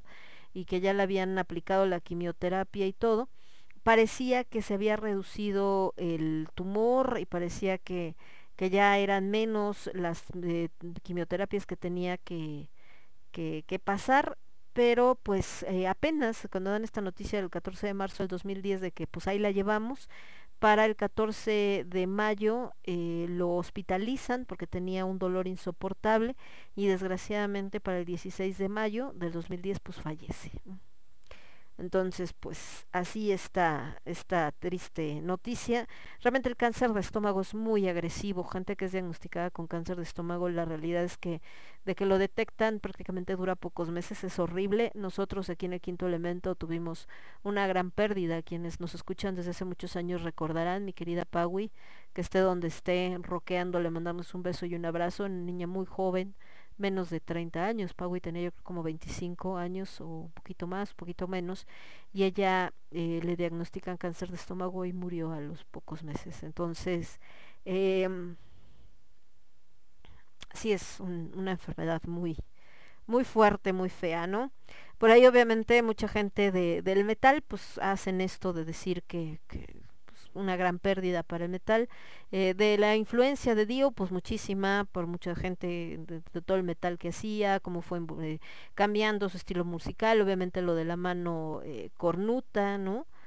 que realmente le había hecho por primera vez eh, Jinx Dawson en el 69, pero bueno, él habla también de que es una mezcla de tradiciones y supersticiones populares eh, en Italia y que es como para defenderse, también está en el hinduismo y el buduismo, pero pues la asociaron mucho al metal. De hecho, ese mismo, esa misma seña yo recuerdo mucho que la hacía la esposa de Emerson Fittipaldi en una de las competencias que vi hace muchos, muchos años y era una manera como de desearle suerte y bueno, el caso de Ronnie decía que su abuela lo hacía para eh, alejar a los malos espíritus y las malas vibras y todo esto. Obviamente les digo, fue una gran inspiración para muchísima gente. Eh, hay una estatua de él en Cavarna, Bulgaria en el 2010 que pues la puso un alcalde que es gran admirador de él, obviamente en muchas películas.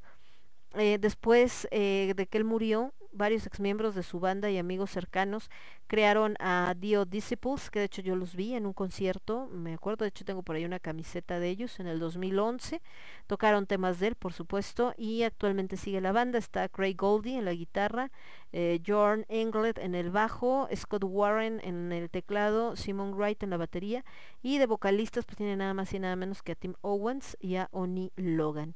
Eh, obviamente se instituyó un premio, de hecho en el 14 Excel Roses ganó un premio especial llamado Ronnie James Dio de los Gold, Golden Gods Award, eh, entonces pues ahí está, ¿no? Esto lo organiza la revista Revolver y está exclusivamente dedicada al hard rock y al metal. Entonces, pues bueno, ahí está todo esto que les digo. Empieza Ronnie justamente con Elf, se llamaba la banda en el 72, con ellos sacó tres discos. Después, eh, pues los integrantes de Deep Purple lo ven, les gusta lo que hace Elf, los apoyan. Richie Blackmore se integra también primero como apoyo nada más, después ya completamente como parte de la banda. En el 75 es cuando hacen este disco de Richie Blackmore Rainbow hasta el 90, que es lo último que sacan. Después entra él eh, alternamente con este proyecto que tenían de, de este de Rainbow que termina se puede decir en el 78 con Long Live Rock and Roll y sacan un disco como homenaje live in Germany en 1990 pero el disco se grabó en el 76 eh, bueno este concierto perdón después entra con Black Sabbath en el 80 hasta el 92 sale con The Manizer y en el 2007 regresa con ellos también por una presentación en vivo. Después ya con su proyecto de Dio empieza en el 83 y el último disco que saca es en el 2010.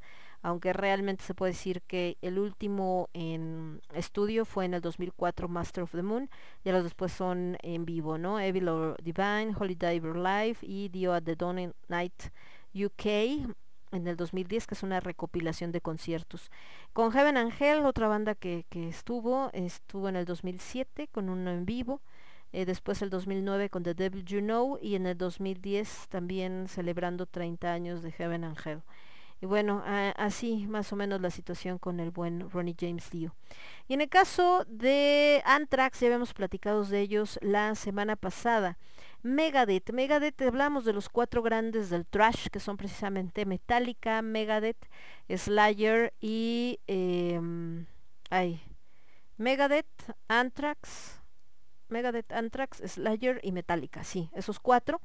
Entonces Megadeth pues está dentro de ellos, de Anthrax ya habíamos platicado. Eh, Megadeth eh, entra en este rollo del trash también de Los Ángeles, California, les decía este movimiento que se da en esta región del mundo, se crea en 1983 con Dave Mustaine, que es parte, él es vocalista, guitarrista y compositor principal, después de que sale obviamente de Metallica, y de ahí pues forma y se vuelve parte de todo este rollo. Entonces, eh, les digo, como estos cuatro grandes del trash, junto con Metallica, Slayer y Anthrax. Eh, han tenido varios cambios, por supuesto, en sus componentes. El único que ha mantenido durante todo el tiempo, pues es eh, Mustaine. Eh, también en duración, digamos, el que más menos le ha durado, que como cofundador es David Ellefson y que ha estado con ellos en sus giras. El grupo como tal, Megadeth se disuelve en el 2002 porque Mustaine tiene una lesión bastante fuerte en los nervios de su brazo izquierdo. por haberse dormido sobre él, o sea, está cañón, pues cómo se durmió para que te lo lastimes, imagínense.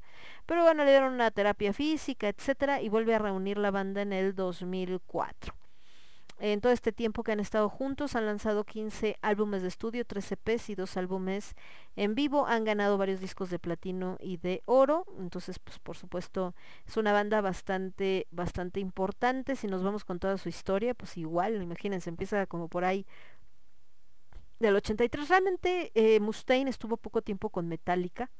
Estuvo del 81, ¿no? A- al 82, 80 y entonces antes de que graben el álbum debut de Metallica, echan a Mustaine de la banda por sus broncas de drogas, como muchas de las que hemos mencionado, es parte como desgraciadamente de muchos músicos famosos, y tenía broncas obviamente con James Hetfield y con Lance Ulrich, y dicen, ¿sabes qué? Llégale. Entonces, pues bueno, lo corren, él venía en esta misma línea del trash y es cuando se junta con David Ellefson y forman eh, Megadeth. Entonces, em, él tenía esta idea de que quería tocar más duro y más rápido que Metallica, por supuesto. Entonces, eh, Megadeth como tal representa la aniquilación del poder establecido, pero este en realidad es un error ortográfico de Megadeth de muerte, ¿no? Que es un millón de muertes por una explosión nuclear.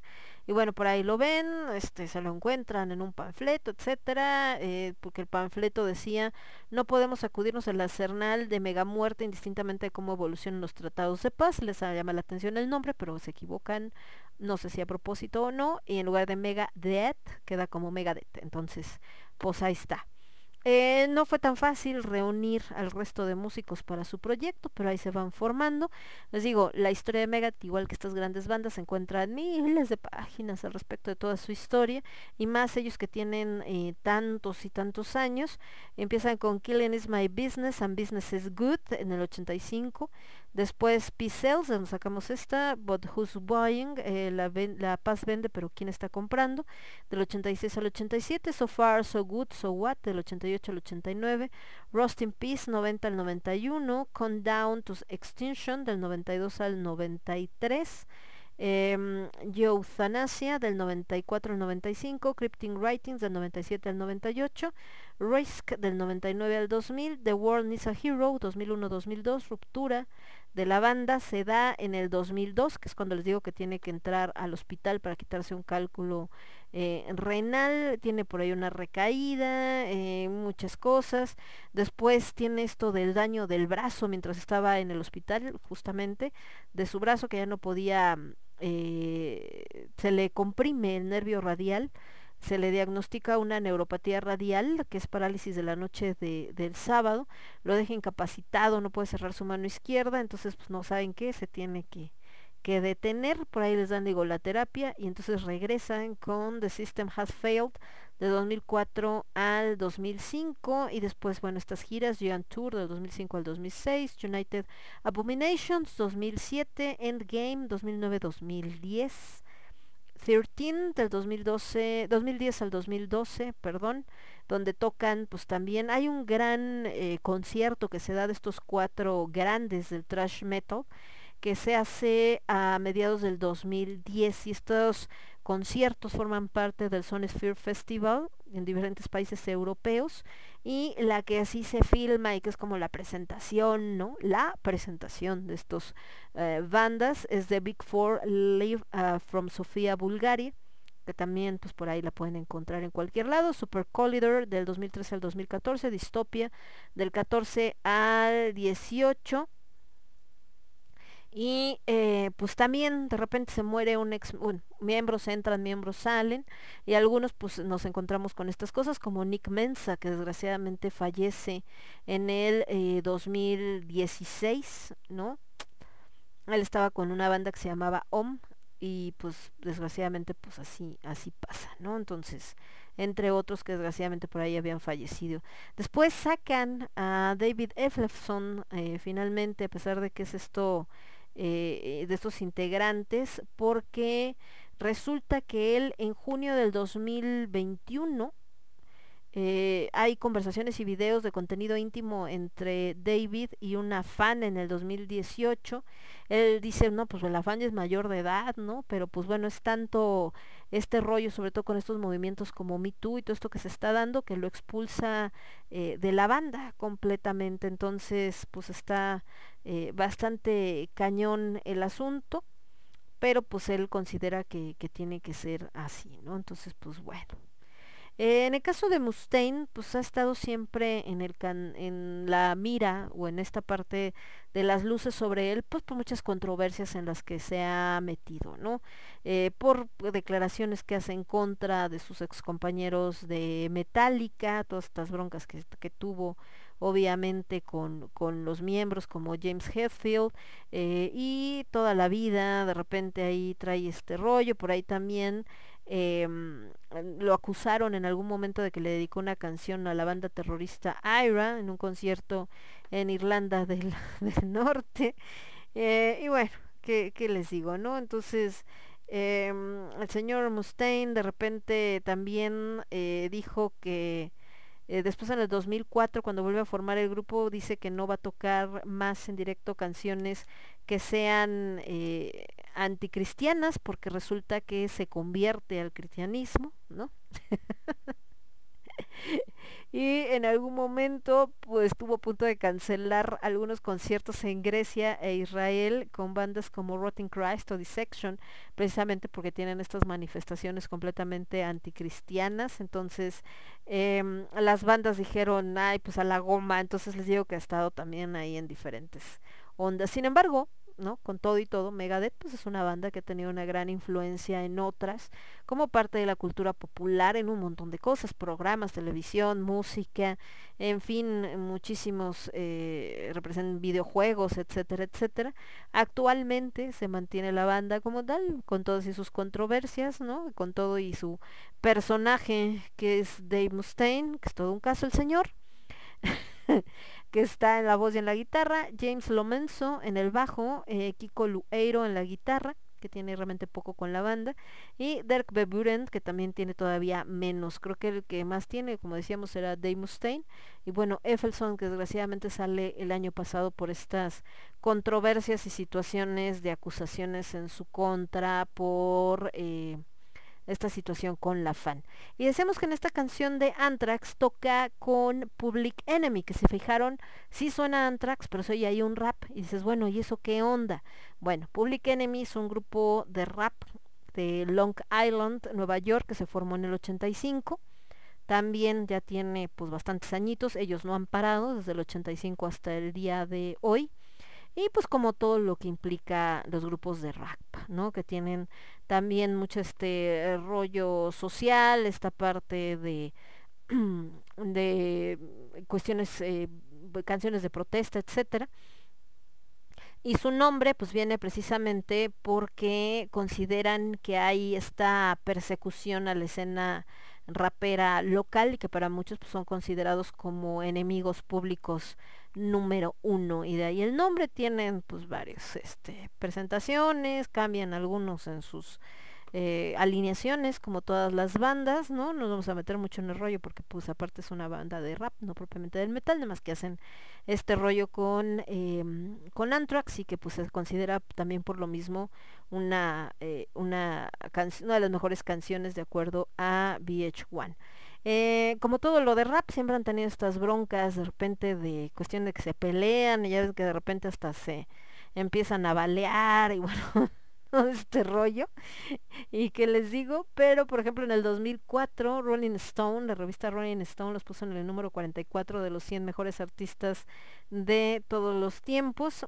Hasta la fecha, pues les digo, siguen, siguen ahí con Chuck D eh, Flavor Flap y eh, Professor Griff y DJ Lord entre ellos y bueno en esta eh, participación con Anthrax que pues les va bastante bien nos vamos ahora sí entramos de lleno con las número de la 1 a la 10 consideradas de las mejores canciones las 40 más ca canciones grandiosas de todos los tiempos, de acuerdo a VH1, en el metal. Nos vamos con Motorhead, que ya hablamos un poco, ah, ya hablamos de Motorhead, ah, no, todavía no.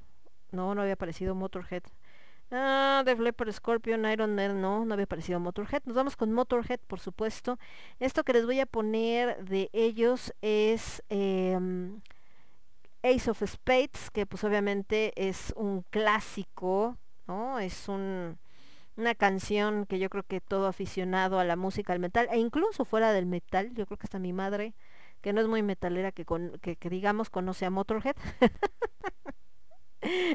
Después de Ace of Space nos vamos a ir con Ozzy Osbourne, que él, igual que Ronnie James Dio, mucha gente lo conoce por supuesto por haber sido parte de Black Sabbath, pero eh, también por lo que empezó a hacer en solitario. Digo, es todo un personaje, el señor Ozzy Osbourne, y bueno, por ahí también la triste historia con, ya platicábamos de eh, Randy Road, que bueno, esto que sucedió perdón, él también formaba parte de, de hecho aquí está eh, su participación en esta canción que vamos a escuchar, que está en el número 9, que es Crazy Train, está la guitarra de Randy Rhodes, y eh, en el número 8 nos vamos con el otro grande de los cuatro grandes, ya hemos escuchado eh, una canción de Metallica, ya habíamos escuchado de Anthrax y ya habíamos escuchado de Megadeth, nos faltaba Slayer. Y la banda Slayer está en el número 8 con Raining Blood, que es justamente lo que vamos a escuchar. Uh, Raining Blood, acá está. Y regresamos en un segundito. Yo soy Lemon, esto es el quinto elemento y lo escuchas únicamente a través de Radio Estridente. Volvemos. Estás escuchando Radio Estridente.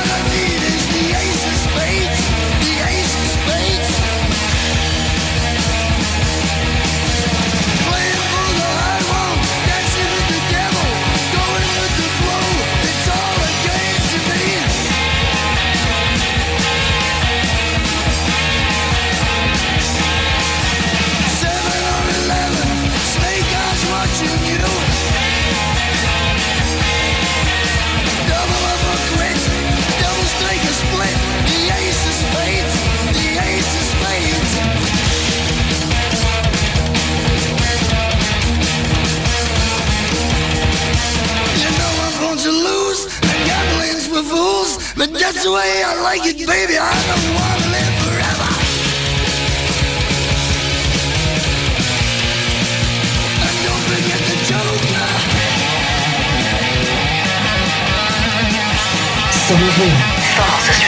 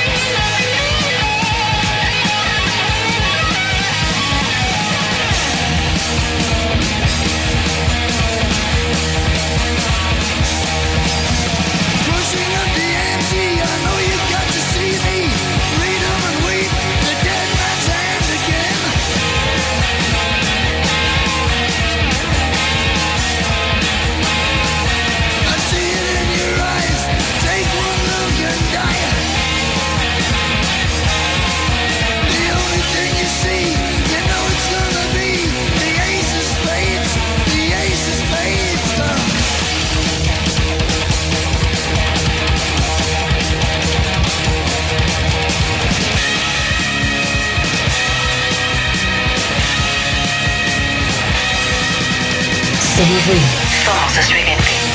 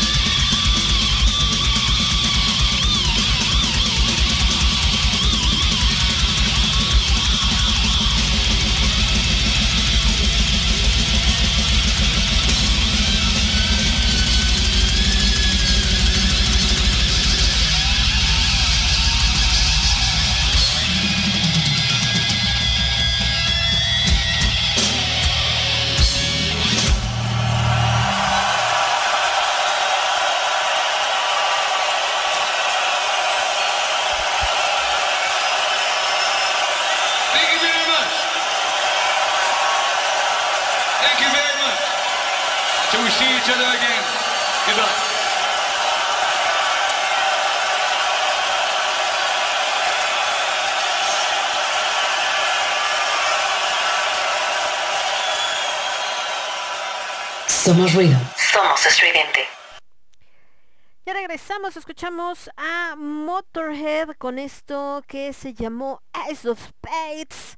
Ozzy Osbourne con Crazy Train y esa maravillosa guitarra de Randy Slayer con Raining Blood. Bueno, decíamos que son eh, precisamente el número 10, el 9 y el 8 respectivamente, ¿no? En este caso, en Motorhead, que está en el número 10, es una banda que desgraciadamente pues ya no está, obviamente por obvias razones, falleció uno de sus miembros más importantes. Ellos eh, se consideran como una banda de rock que se fundó en el 75, inglesa, ya regresamos porque andábamos como con mucha banda gringa, y obviamente su fundador, por eso les decía, uno de los personajes más importantes, eh, Lemmy Klimster la funda, él, él era bajista, vocalista y compositor. Em, una banda de gran influencia, ¿no? Sobre todo tuvo mucho éxito en los ochentas, por supuesto. Estuvo, varios sus sencillos estuvieron en los primeros lugares de las listas británicas. Discos como Overkill, Boom Race of Space, Iron Fist, Orgasmastron, Bastards, No Sleep It eh, Till Hammersmith pues obviamente las destacan como una de las bandas más importantes de la escena de heavy metal eh, británica. Normalmente eh, la música de Motorhead es mm, etiquetada como heavy metal, speed metal o trash incluso. Eh, que trash yo creo que es más una influencia de trash más que sea una banda como tal eh, que pertenezca al trash. De hecho, el buen Klimster dijo de estas últimas dos, de speed metal o de trash metal, que nada que ver, y él lo describe solamente como rock and roll, ¿no? Y que ha ido cambiando a lo largo de su historia.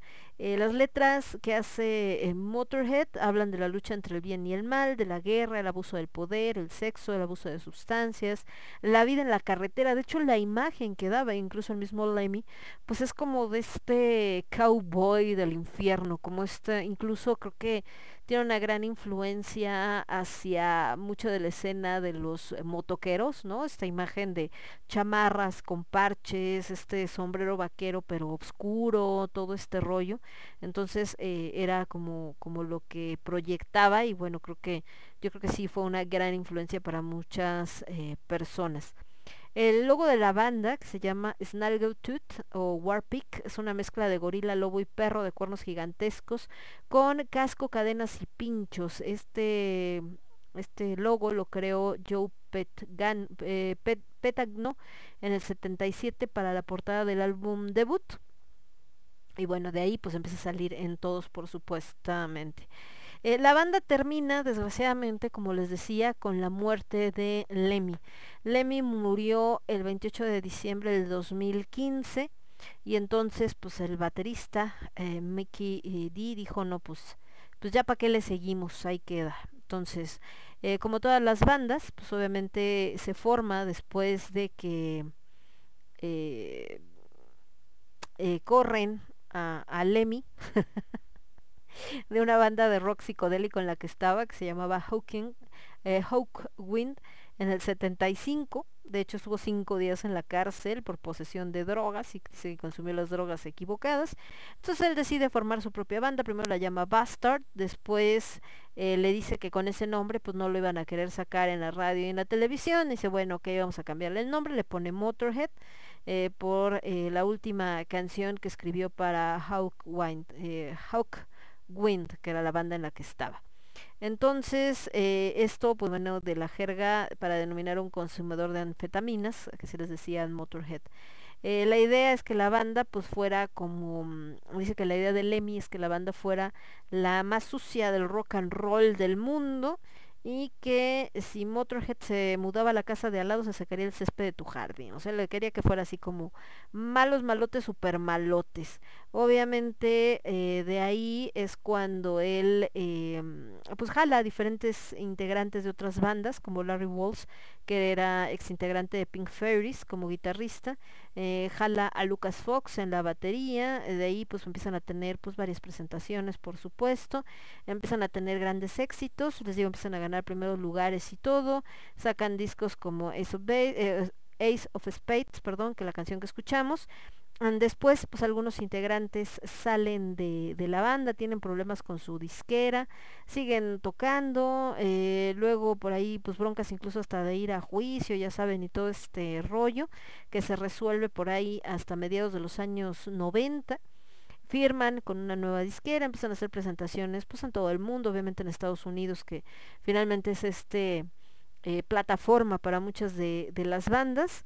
Eh, después Lemmy conoce a Mickey D cuando estaba de gira con King Diamond y en esa época se había unido también a Motorhead Brian Robertson y entonces le, le llama a, a la banda, él pues en ese momento no estaba interesado, después se da cuenta y dice bueno, órale pues vamos a probar y, y ya fue como se fue integrando la banda que quedó pues hasta final, hasta la muerte de Lemmy. Por ahí hicieron algunas giras, sacaron más discos, por supuesto, otras de las bandas de las que van a encontrar miles de información, obviamente por ahí parte de los eh, premios Grammy, eh, sacan eh, más discos, ¿no?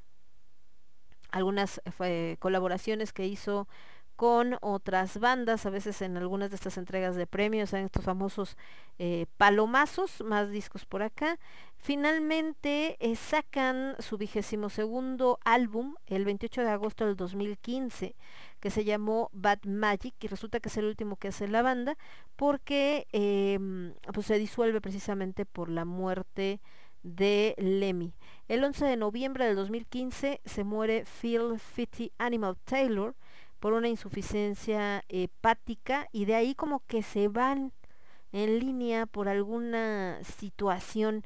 Resulta que el primero de septiembre de ese mismo año, antes de que muriera Phil Phility Animal Taylor, eh, detiene un concierto en Austin después de tres temas y le dice no, no puedo hacerlo, algo pasa y él muere el 28 de diciembre a consecuencia de un cáncer que le habían diagnosticado apenas unos días antes, es decir que yo creo que ya lo tenía bastante avanzado, no se había dado cuenta y bueno, obviamente cuando se lo detectan pues ya ya era demasiado tarde, yo creo que ahí lo detiene precisamente esta porque ya no se sentía bien. Lemmy y Phil eh, pues obviamente son homenajeados eh, por pues por sus eh, por, por la banda y todo, pero resulta que cuando Mickey D anuncia la cancelación del resto de la gira, pues ya sin Lemmy, por supuesto, y la disolución de Motorhead, resulta que poco después de la muerte de Lemmy de Phil, muere el ex guitarrista de la banda Eddie Clark en el 2018 debido a una neumonía, y entonces pues prácticamente habían muerto pues todos los miembros clásicos eh, de la banda, de los que grabaron los discos eh, más reconocidos también. Muere después el primer guitarrista de la banda que grabó el álbum On Parole, Larry Wallis, en septiembre del 2019. La banda como tal eh, pasa a ser parte del Salón de la Fama del Rock and Roll en el 2020. En febrero del 2021 lanzaron eh, Louder Than Noise Live in Berlin, que se había grabado el 5 de diciembre del 2012.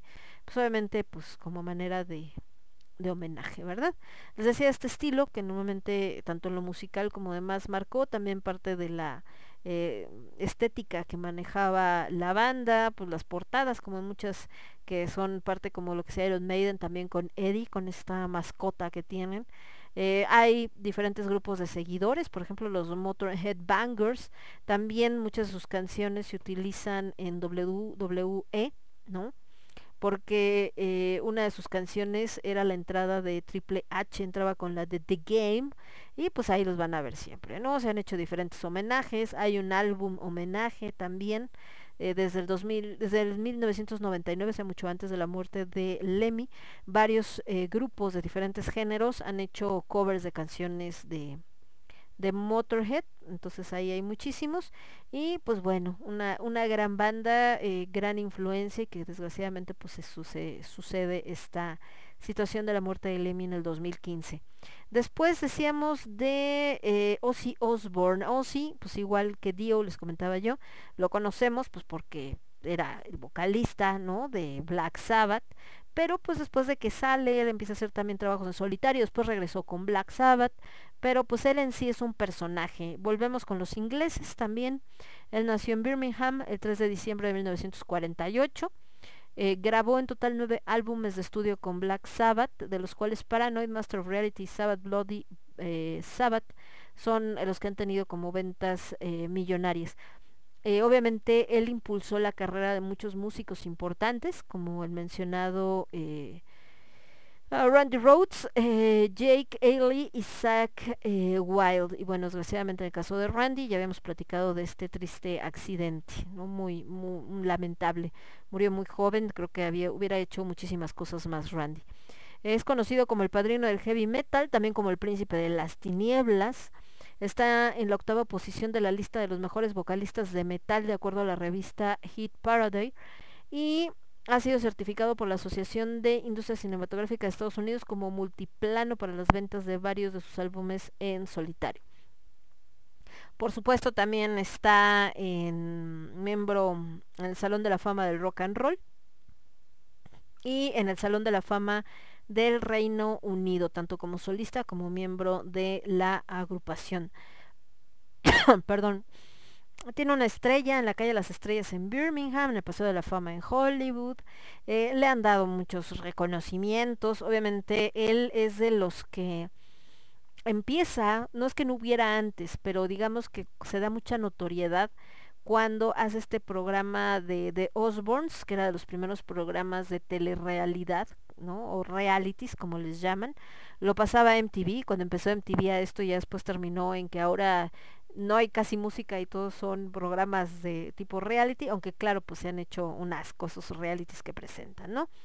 Eh, él es una figura en sí mismo, su esposa también, Sharon, el otro día platicábamos una de las bandas de el desplante que les hace Sharon tratando de sabotear a la banda que estaba tocando porque se había enojado ahí por algunas cosas.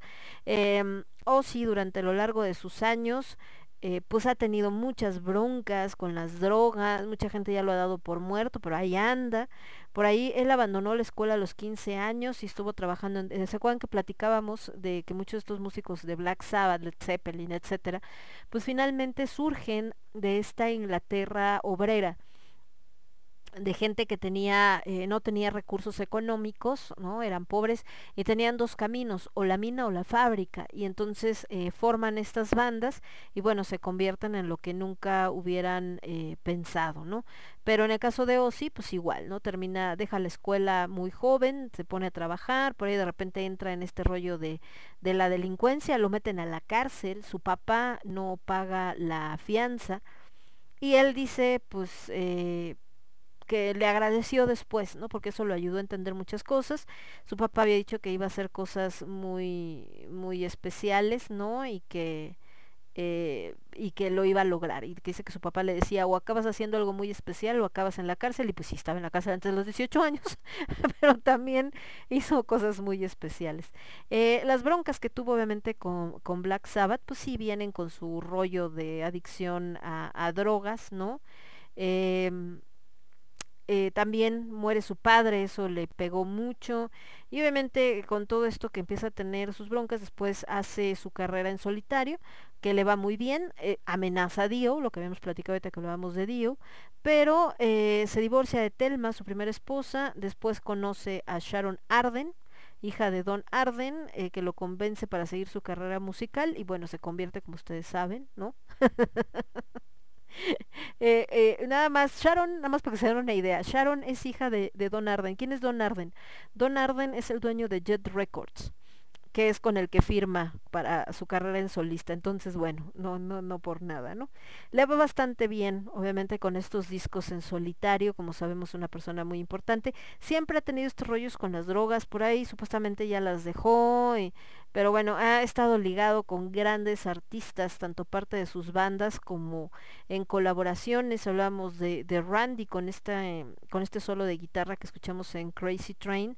Y bueno, es algo que también le pegó muchísimo a Ozzy su muerte eh, y que eh, desgraciadamente pues tuvo que, superarlo. Entonces, pues bandas como eh, Motley Crue, ¿no? Como Cinderella que han estado ahí integrados.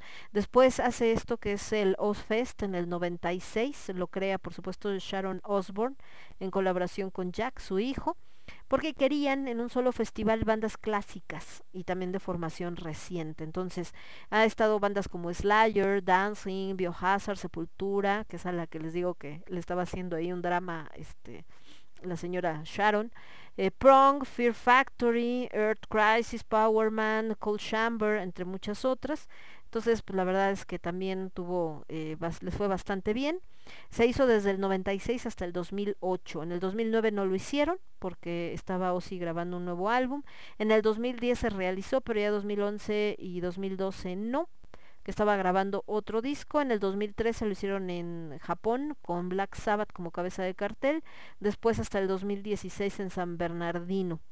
Eh, después, bueno, sigue grabando cosas el buen eh, Ozzy. También, eh, pues, diferentes presentaciones en televisión, etcétera.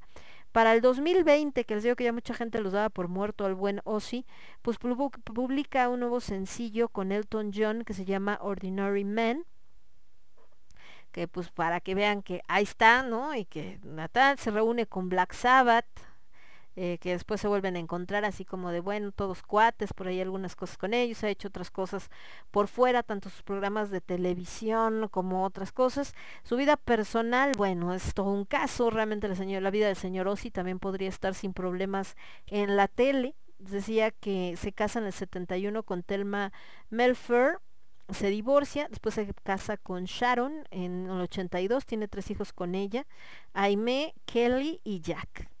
Em, y bueno, eh, eh, eh, entra con ellos Robert Marcato, que nunca lo adoptaron legalmente, pero casi se hace como parte de su familia, como si fuera un hijo más. Y eh, pues digamos que esta, esta unión familiar con Sharon, pues podrán decir mil cosas, pero la realidad es que lo ha ayudado mucho, ¿no? No lo ha dejado caer. Tanto así que a pesar de todos estos abusos y tantos músicos de los que hemos hablado que murieron en el camino, pues el señor Ozzy Osbourne se verá como quieran, pero ahí está. Y vive el señor y sigue haciendo cosas y demás. Entonces, pues, ¿qué les digo? Por ahí en el 92 dicen que Osborne era miembro de la iglesia de Inglaterra y que siempre hacía una oración antes de salir a cada concierto, pues no tiene nada de malo, ¿no? Aunque bueno, Ozzy también es conocido porque en sus conciertos, con esto que hablábamos de la teatralidad como la que usa Alice Cooper, que se había comido un murciélago, no le había arrancado la cabeza. Y de hecho lo usan mucho en estos memes de que son los sueños de terror que tiene Batman, que llega Ozzy Osbourne y le come la cabeza al murciélago. Eh, bueno, el caso es que mm, este por ahí ha tenido diferentes eh, presentaciones, mucha gente que les encanta eh, su música. Ozzy Sharon son de las personas más ricas del Reino Unido, con un promedio de 100 millones de libras esterlinas por sus discos, giras, programas, etcétera, ¿no? Y todo este rollo. Eh, les decía que, pues sí, tiene un tema con las, eh, con las adicciones, por ahí ha tenido que hacer algunas cancelaciones de conciertos eh, por algunos problemas de salud. De hecho, en el 2009, eh, 19, perdón, le diagnosticaron Parkinson y pues esto lo dijo a principios de, del 2020. Entonces, pues sabemos que el Parkinson es un problema bastante grave y por ello, pues, eh, pero pues no impide que sigan haciendo cosas pero marcó vidas como la de Michael J. Fox, por mencionar algunos. Eh, les digo que pues las adicciones que ha tenido a las drogas y al alcohol la mayor parte de su vida adulta, entonces, em, pues como decía Tommy Yomi, ¿no? Que Tony Yomi, que todos le entraban a, las drogas y todos en algún momento fueron adictos, pero pues Ozzy sí se pasaba. y que por eso algunos pues incluso han abandonado su banda y se han alejado y todo este rollo. Y bueno, realmente sí ha tenido eh, diferentes problemas, por ejemplo, eh, tuvo temblores durante algunos años, especialmente relacionado con las drogas, después se dieron cuenta que era bueno el Parkinson, que es una condición eh, genética y muchas cosas, y pues ha tenido que estar tomando medicinas y demás, pero pues les digo que siempre ha estado como en esta, en esta onda. Eh, ha tenido mucha controversia a lo largo de su vida, obviamente por la figura que representa. Lo han acusado de satanista, que es una mala influencia. Mr. Crowley, pues obviamente porque dedicado a Mr. Crowley. em, por sus álbumes que tiene una cruz invertida en algunos de las portadas. Y pues todo este rollo. Entonces, pero... Eh, también otras, aparte de esto del murciélago, porque en el 81, ¿no? Con Sharon, van con un par de palomas como símbolo de la paz a una reunión con ejecutivos de la CBS y a la hora que iban a liberar las palomas, pues Ozzy le arranca la cabeza a una de un mordisco. y luego repite esto mismo, pero con em, figuras de plástico de murciélagos, pues resulta que alguien había aventado un murciélago de a de veras y lo intenta morder y pues le muerde la cara, entonces bueno, ahí se suspende, lo vacunan contra la rabia. Entonces realmente también eso de que les mordía la cabeza a los murciélagos, pues es más show que realidad, porque como ven eran figuras de plástico y cuando quiso morder uno de a de veras, pues no se dejó, ¿verdad? Ok, y luego bueno, eh, ¿qué otra controversia se atraviesa por ahí? En el 84 un chavo, un canadiense se suicidó, tenía puesta música de Oz, de Ozzy Osbourne, una canción que se llama Suicide Solution, y obviamente pues este papá del muchacho dijo que lo iba a demandar por inducir al suicidio, obviamente llevaron que no, pues nada que ver, que la canción estaba dedicada a Bon Scott de ACDC, que murió por broncoaspiración a causa de una borrachera. Le dieron la absolución, no había pruebas como tal. Y bueno, eh, en el 89 estaba ebrio, quiso estrangular a Sharon. Entonces, todo ha tenido un montón de broncas. Al final siguen juntos, se reconciliaron lo que quieran y siguen trabajando. Entonces, pues, ¿qué, qué les digo? Eh, también tuvo broncas, obviamente, con Tony Yomi por usar la marca de Black Sabbath. Al final llegaron como a una cuerda, no tuvieron bronca. Y pues su legado ha sido bastante importante, un montón de reconocimientos, Grammys, MTV Europe Music Awards, etcétera. Y pues actualmente, pues les digo, sigue haciendo trabajos el buen Ozzy tiene una carrera muy, muy larga. Y finalmente esto que escuchamos, eh, otro de los grandes del trash, el que nos faltaba, ya escuchamos a Metallica, a Anthrax y a Megadeth, los señores de Slayer. Slayer ya no está junta, ya no están tocando. Ellos también son de este movimiento californiano, surgen en Huntington Park en el 81, fundada por Kerry King y Jen Hanneman, eh, junto con eh, Dave Lombardo y con eh, Tom Araya. Obviamente su estilo es agresivo, es rápido, como más pesadón incluso que el de Metallica, Megadeth y Anthrax. Ellos se vuelven famosos con Raining Blood, que es el álbum más heavy de todos los tiempos según la revista Kerrang! Y eh, los, meten por eso dentro de estos cuatro grandes del trash. Eh, la han criticado mucho por ser una banda satánica, por muchas de sus letras, como las portadas de sus álbumes, porque pues tratan temas obviamente de violencia, asesinos en serie, asesinato, ¿no? Guerra, satanismo, etcétera, etcétera. Por ahí en algún momento han dicho que apoyan al, al nazismo, sobre todo porque Jeff Hanneman le gusta mucho coleccionar material de temática nazi y por algunas canciones, la letra de Angel of Death, por ejemplo, que trata sobre Joseph Mengele. Eh, obviamente ellos siempre han dicho que nada que ver, que simplemente les interesa el tema, etcétera, ¿no? Pues saben que la gente se clava bien gacho. Eh, la han lanzado, lanzaron 11 álbumes de estudio, dos álbumes en vivo y dos recopilatorios. Vendieron más de 4 millones de álbumes nada más en Estados Unidos. Obviamente también les han dado premios eh, Grammy por diferentes canciones y discos. Y ellos estuvieron activos hasta el 2019. Realmente tiene poco que decide separarse o bueno, hacer una pausa indefinida, los señores de Slayer. Sacan Show No Mercy en el 83, Hell Awaits en el 85, Rain of Blood en el 86, Out of Heaven en el 88, Season in the Abyss en el 90, Divine Intervention 94, Undisputed Attitude en el 96, eh, Diabolus sin Música en el 98, Hot Gay, eh, God Hates Us All en el 2001, Christ Illusion en el 2006 y eh, War Painted Blood en el 2009. Acá el tema es que em, pues en algún momento ellos sí saben que ya no estamos haciendo viejos, nosotros vamos a continuar tocando si ya tenemos una edad avanzada, entonces pues ya estamos pensando en que pues esto se va a terminar. Otro decía, bueno, no, sí vamos a hacer cosas y mira, y entonces y podemos y todo el show. Eh, la verdad nos estamos pasando muy bien, por ahí sacan alguna, sacan a la venta la biografía de Slayer que escribió Joel Mac, eh, McIver, eh, como McIver, pero no McIver el de la película, digo, el de la televisión, en junio del 2008. Eh, se van a una gira en Europa que se llamó The Unholy Alliance eh, con Trivium, Mastodon y Amon Amart. Y bueno, tras ello pues estaban sacando algunas canciones que escribió Jeff Hanneman que se llama Psychopathy Red que era sobre el asesino en serie a Andrei Chikatilo que iba a formar parte del nuevo disco. Después decían que iban a ir a un festival que se llama Mayhem Festival, ¿no? Junto con Marilyn Manson, Bullet for My Valentine, Trivium, All the Remains y Killich en Engage. Y que iban a encabezar el festival canadiense Carnage junto con Megadeth y que iban a tocar juntos después de más de 15 años, ¿no? Em, decían que bueno, el disco iba a salir en julio del 2019, después lo cambiaron a noviembre, pero eh, sacaron el sencillo, después sacaron otro, sacan el álbum eh, War Painted Blood, ah, producido por Greg Fidelman y que sale a la venta. Y en el eh, 2011 anuncian que Gary Gold, guitarrista de Exodus, iba a reemplazar eh, temporalmente a Jeff Hanneman en las actuaciones en vivo porque eh, Jeff se estaba recuperando de una picadura de, araña que le había dado parálisis temporal en uno de sus brazos. Entonces estaban en eso, en que iba a regresar Jeff a los escenarios, pero desgraciadamente el 2 de mayo del 2013 eh, muere a causa de una insuficiencia hepática, pero pues probablemente relacionada con la cuestión de alcohol, ¿no? Obviamente no por la araña ni nada parecido.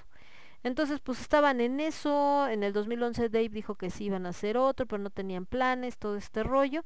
Finalmente hacen, em, después de la muerte, pues precisamente de, de Jeff en el 2013, eh, la banda pues se queda así como que vamos a continuar, pero todavía estaban como este rollo que no sabían qué iban, qué iban a hacer, porque sería como empezar de nuevo, etcétera. Y eh, entran a finales del 2013 a una nueva gira con eh, como teloneros con Ghost de Iron Maiden. Eh, después hacen una última gira mundial de 2015 al 2019 y finalmente dicen que pues se van a disolver después de 38 años de carrera musical, así anuncian. Y bueno, tienen, obviamente han tenido eh, grandes influencias. Al principio tocaban covers de Iron Maiden, de Black Sabbath, de Judas Priest, de Motorhead, junto con Venom, que también hacía este rollo, ¿no? Y ya después, eh, pues les digo, entra como entre los cuatro grandes. Han influido a otras bandas también, esta parte de las polémicas por este rollo que lo relacionaron con la cuestión eh, de los nazis, este rollo de sus ondas satánicas y todo, pero finalmente pues es el tipo de, de banda que es, ¿no? Y su, su imagen que maneja eh, sus rollos de broncas con, con Megadeth, que no sería nada raro por Mustaine, y bueno, más pensando que Mustaine eh, ya se volvió también eh, católico, cristiano, lo que sea, bueno, pues no sería nada raro que se haya peleado con Slayer. Em, también por cuestiones económicas, en febrero del 2013 sacan a Dave Lombardo, entonces pues también ahí se armó un, un escándalo y todo este rollo. Y pues actualmente eh, la banda terminó en, hasta que tomaron esto de que se hicieron disolverse en el 2019. Estaba formada por eh, Tom Araya en la voz y el bajo, Kerry King en la guitarra, Harry Gold en la guitarra y Paul Bostap en la batería. Entonces pues eso fue los señores de Slayer. Nos vamos ahora con la número 7 la 6 y la 5. Nada menos que Iron Maiden con este clásico y que seguramente también nos metió en muchos problemas. Digo, de Iron Maiden, pues ya hablamos, ¿no? Este, en la, la pasada, porque habíamos presentado una canción de ellos, una gran banda también eh, que pues se hizo muy famosa, que también estuvo metida en muchas polémicas, como todas, por su, eh, pues obviamente por su este, Ay, ¿cómo creen? Esperen, es que estoy buscando, poco no tengo aquí The Number of the Beast Iron Maiden. ¿Cómo crees? Lo tengo con otras versiones, pero ahorita se las pongo. Entonces, em, les digo, Iron Maiden también, eh, con este rollo de la figura de Eddie, pues eh, decían que era satánica y que sí que era lo que trataba de, de impulsar en los jóvenes, pero creo que en eso tuvieron que pasar todas las bandas por ese tipo de cosas, todas las bandas de metal y de rock de una manera u otra se han enfrentado a ese tipo de, de situaciones y eso pues no los ha detenido. Aparte eh, Bruce eh, pues, eh, Dickinson pues es una figura muy importante, un hombre que, que rompe con este rollo como muchos, ¿no? Pero en el caso de Bruce, más ahorita que estamos hablando de estas bandas que al principio las tachan de satánicas y demás, pues es un cuate que ha hecho un montón de cosas, piloto y un montón de profesiones que tiene, eh, igual que en su momento eh, de los integrantes de Queen, pues que son eh, no solamente músicos, sino tenían carreras y carreras bastante importantes, incluso en el rollo científico, como el buen May. Y entonces, em, pues también de los ingleses que, que son de las bandas que se consideran más influyentes en la música. El señor de Iron Maiden, pues bueno, ¿quién, ¿quién no conoce su material? Les digo que yo me acuerdo de Iron Maiden mucho porque eh, mi primo que vivía en Veracruz, en ese entonces, en su cuarto tenía todas estas imágenes y pues ya sabrán que sus papás así como de, ay, ¿cómo te atreves? Después de Iron Maiden con The Number of the Beast y luego más eso, ¿no? The Number of the Beast que habla del número de la bestia, o sea, del diablo. Pero pues era la idea y más como decía Cass con estos cuates de de la vela perpetua gringa, pero este reload, eh, pues imagínense con estas canciones se ponían locos. Nos vamos con ay, perdón, con Kiss, esto que se llama Detroit Rock City, también que está considerada dentro de las canciones más importantes de el eh, metal, los señores de Kiss también en un grupo que así como hablábamos de de este de estos cuates de ah, perdón, es que estoy viendo acá, espérenme. Estamos hablando de estos cuates de de, de que eh, Ozzy que se volvió al finalmente también un producto que vende simplemente por él así como él como él mismo no en el caso de Gene Simmons pues es un cuate que ahorita que hablábamos de este rollo de de que se han metido en drogas y todo, la realidad es que, por ejemplo, Gene Simmons, pues es como una excepción a, a la regla, porque él siempre ha mantenido esta imagen de estar limpio, de pues como muy, muy centrado, un cuate muy clavado en que sabía muy bien qué es lo que quería que hacer con su banda y hacia dónde la quería llevar. También por eso mucha gente los han criticado, porque él se va más por este rollo eh, comercial, obviamente, de pues de vender, ¿no? Y de hacer de, de Kiss un negocio. Esta imagen tan particular que también marca tantas bandas, un maquillaje eh, pues muy específico, como con toda esta eh, propuesta visual eh, hasta cierto punto teatral, entonces pues también ha sido una de las bandas bastante importantes. Y después de Kiss nos vamos con Judas Priest, con eso que se llama You Have Got Another Thing Coming, que bueno, ya habíamos platicado también de Judas, estos grandes cantantes que han salido y que han sido parte de él, como el Tim Owens, como en el caso, por supuesto, de Rob Halford, que después regresa con ellos. Eh, Reaper eh, también estuvo con ellos un rato y bueno, pues están en estos lugares. Estamos en el lugar número 7. Iron Maiden con The Number of the Beast. En el lugar número 6, X con Detroit Rock City. Y en el 5, Judas Priest con You Have Got Another Thing Coming. Y regresamos. Yo soy Lemon. Esto es el quinto elemento y lo escuchas únicamente a través de Radio Estridente. Regresa. Transmitiendo para todo el universo. Radio Estridente. understanding reckon the number of the beast, for it is a human number. Its number is 666.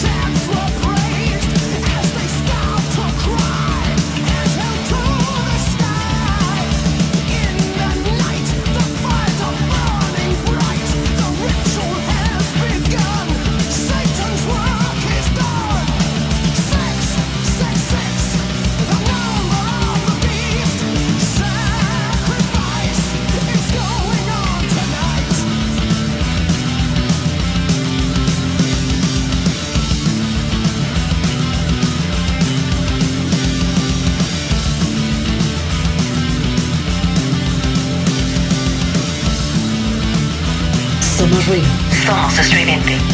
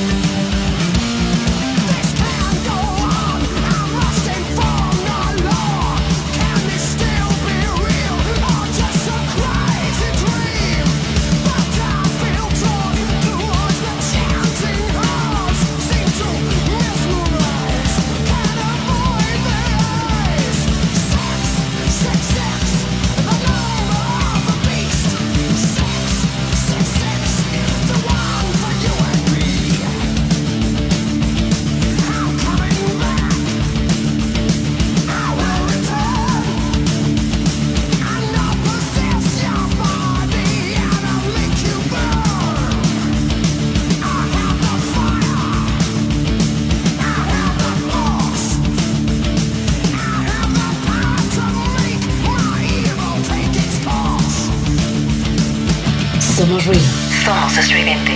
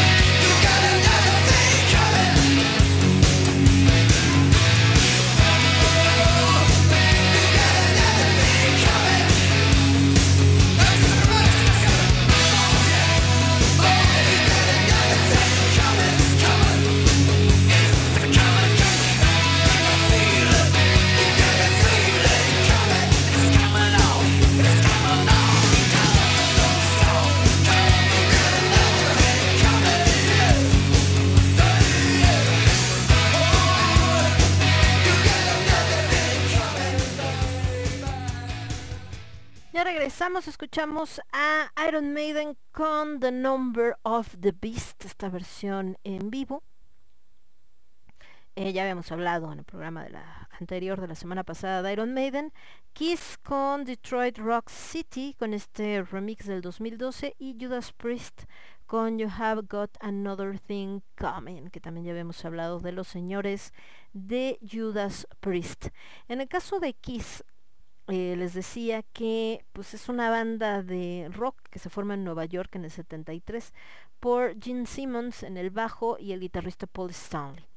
Después se une Peter Chris en la batería y Ace Frehley en la guitarra.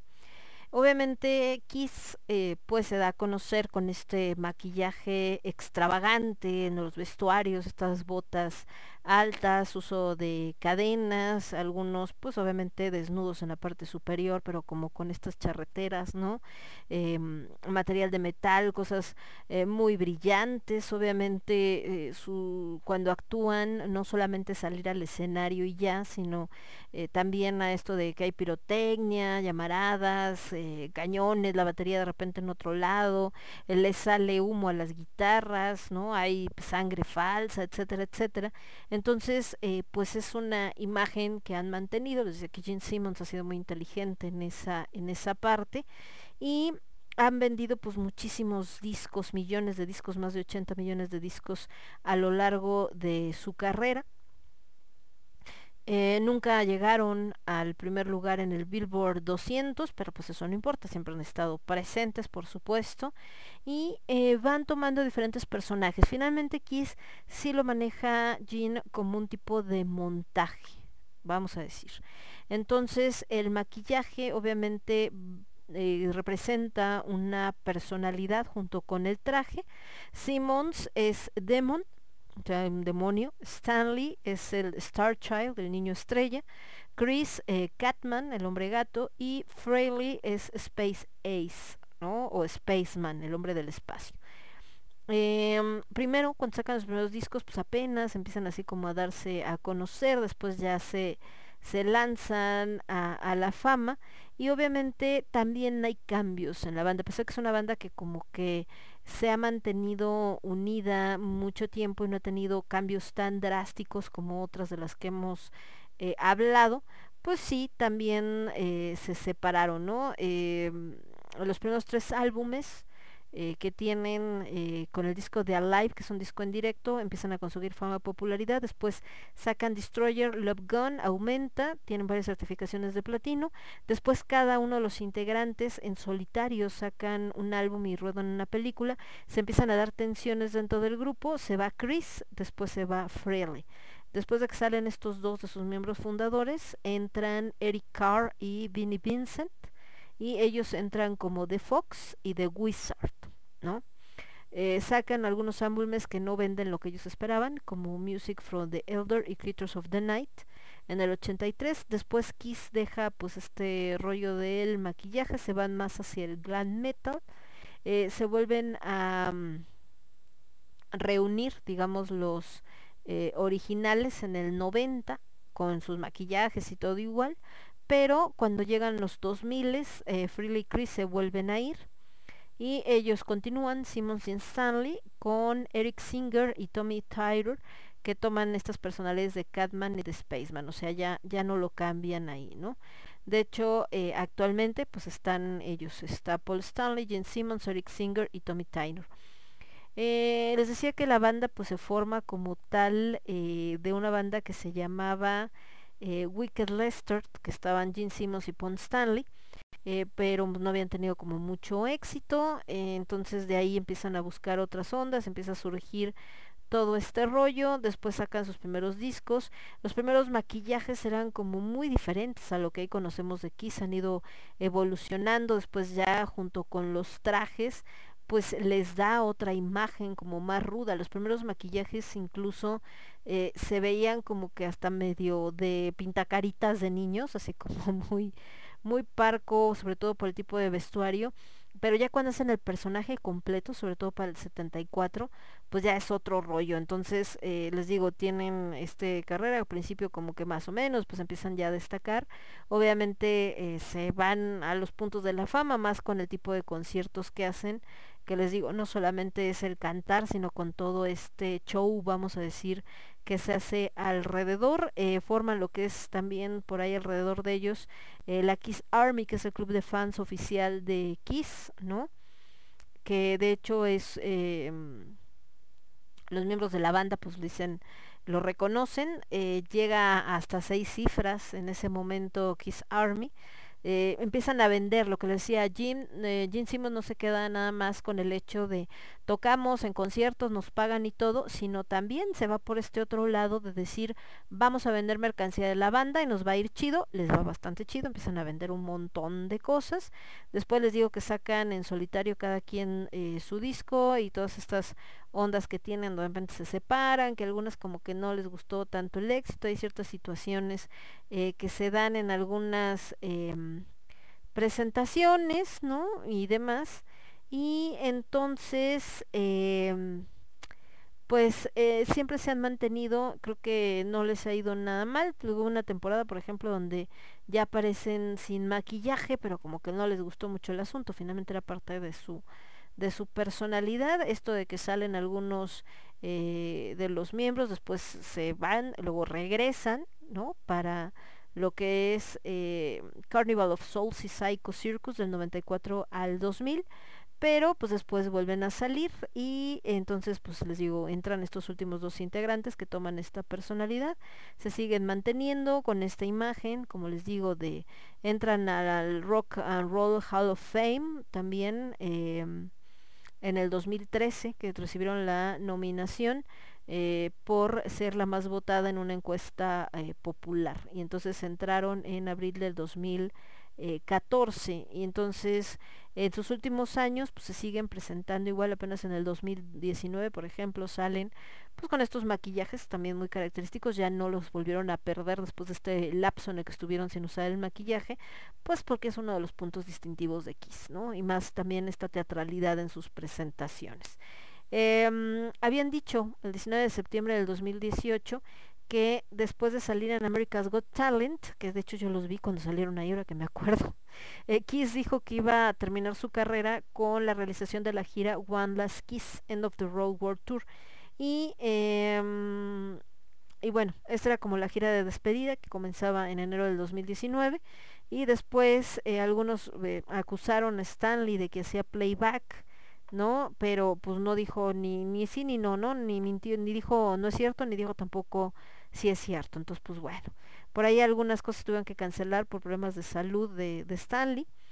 Después eh, colaboró con ellos Yoshiki en un par de conciertos en Japón y eh, debido a la pandemia pues obviamente se aplazaron muchas de las fechas del 2020 hasta que dijeran, de acuerdo a lo que dijo Simmons, que los científicos confirmaran que era seguro continuar. Eh, hicieron algunos conciertos por internet desde el Hotel Atlantis de Dubai y eh, Kiss tocó en el Festival de Cine de Tribeca con motivo del documental Biography Kiss Story y por ahí algunas otras cosas, pero bueno, en este, en este sentido. Entonces, pues prácticamente se puede decir que está Kiss tratando de despedirse, pero pues se atravesó en esta gira de, del adiós, se les atravesó eh, la pandemia. Eh, Kiss es una banda que tanto fue influenciada por varias, como Cream, como The Rolling Stones, como Hendrix, como The Who, como Alice Cooper, mucho en esta teatralidad y esta parte del maquillaje y demás, ¿no? Los Beatles, Slade y New York Dolls, y ellos también han influenciado muchísimas bandas que han hecho, eh, pues, canciones también covers de hecho les decía ahorita que me habían aparecido acá de esta canción que pusimos de ellos eh, algunos covers y pues bandas que han dicho que los han influenciado Motley Crue, Metallica, Sepultura eh, Nine Inch Nails, Pantera, Megadeth entre un montón más que podemos encontrar por acá no Slipknot, Marilyn Manson y demás. Eh, les decía que él pues bueno saca esto. De hecho están registrados sus maquillajes. Gene Simmons no da paso sin guarache, ¿no? y viene como tal el maquillaje registrado, tanto el de Demon de Gene como de Star Child de Paul Stanley. The Cat eh, of the Catman de Peter Criss y ahora de Rick Singer y The Spaceman o Space Ace, primero de Ace Frehley y ahora de Tommy Tyre. Y estos que entraron en algún momento, que era The Fox de Eric Carr y The Wizard o The Ankh Warrior, porque traía un Ankh pintado de Vinnie Vincent. Entonces, pues ahí están. El señor Gene Simmons, la verdad es que les digo que es todo un personaje. En una de las últimas declaraciones creo que le preguntaban algo precisamente de este rollo de las drogas y demás y decía que él eh, siempre se había cuidado mucho porque le había prometido a su mamá que no le iba a hacer llorar, una cosa así. Él realmente, Gene Simmons, pues es judío, por eso esta onda de la madre, que es una relación muy particular, sobre todo en la, en la religión judía muy similar a lo que pasa en México, en Latinoamérica, sobre todo en esta educación tradicional. Como tal, de hecho, Gene Simmons nació en Israel en el 49, es el mismo año de mi madre, y casi del mismo día. Mi mamá es del 22 de agosto, él es del 25 de agosto. Entonces, em, Virgo, por cierto, ya no es Leo, es Virgo con razón, tan cuadrado, qué bárbaro. Y entonces, eh, pues les digo, es toda una personalidad, tiene un... eh, una voluntad de cuando se propone algo así como si dice que no va a hacer tal cosa, no lo hace, ¿no? El cuate. Digo, muy, muy cerebral en ese sentido. Eh, de hecho, él su nombre oficial, vamos a decir, con el que nació es Shane Witz. Les digo que nació en Israel, después se van a Estados Unidos. Entonces, eh, de hecho, su familia pues sobrevivió a los campos de concentración eh, nazi. De hecho, su madre y su hermano fueron los únicos que sobrevivieron al holocausto. Su mamá falleció en el 2018. Pero bueno, él siempre habló de que pues, su madre era una influencia impresionante y que eh, toda la vida mm, lo ha marcado, ¿no? También ha actuado el señor Gene Simmons en algunas cosas, también es productor. En su vida personal, lo que les decía que, que pues ahí se ha casado un par de veces, estuvo casado con una ex Playboy nomás, Playmate canadiense, Shannon Lee. Y después, eh, pues bueno, ahí se, se divorciaron. En algún momento se le relacionó, bueno, también tuvo ahí algunas relaciones con Cher, con Diana Ross, eh, obviamente. Eh, de idiomas habla húngaro, alemán, inglés, hebreo y algo de japonés. En el 17 lo acusaron de acoso, pero bueno, para ahí parece que, que no llegó a mayores, ¿no? Una periodista por ahí también le dijo y bueno, unas algunas cosas. Eh, sus opiniones políticas son bastante complicadas. Porque obviamente como, como judío pues sí trae un rollo ahí, todos estos temas de promiscuidad que siempre lo han atacado y todo ese rollo, pero les digo, hasta el día de hoy pues ahí se ha mantenido. Y les digo que es un cuate que, que realmente no, no se le conoce por este rollo de broncas con las drogas ni nada parecido. Entonces, y pues ha sabido vender su producto. Nos vamos con la número 4, la 3 y la 2. Ya prácticamente estamos llegando al final de esta lista de 40 canciones más grandiosas de el metal. En el caso de la número 4, una banda también de la que ya hablamos, los señores de ACDC, con este clásico, que aparte es buenísimo, les digo que estos tipejos que estaban hablando hoy de...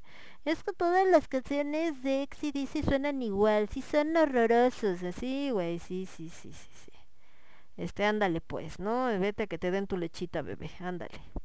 Y después, vete, lavas la boca con jabón y después opinas de bandas como ACDC, querido, gracias.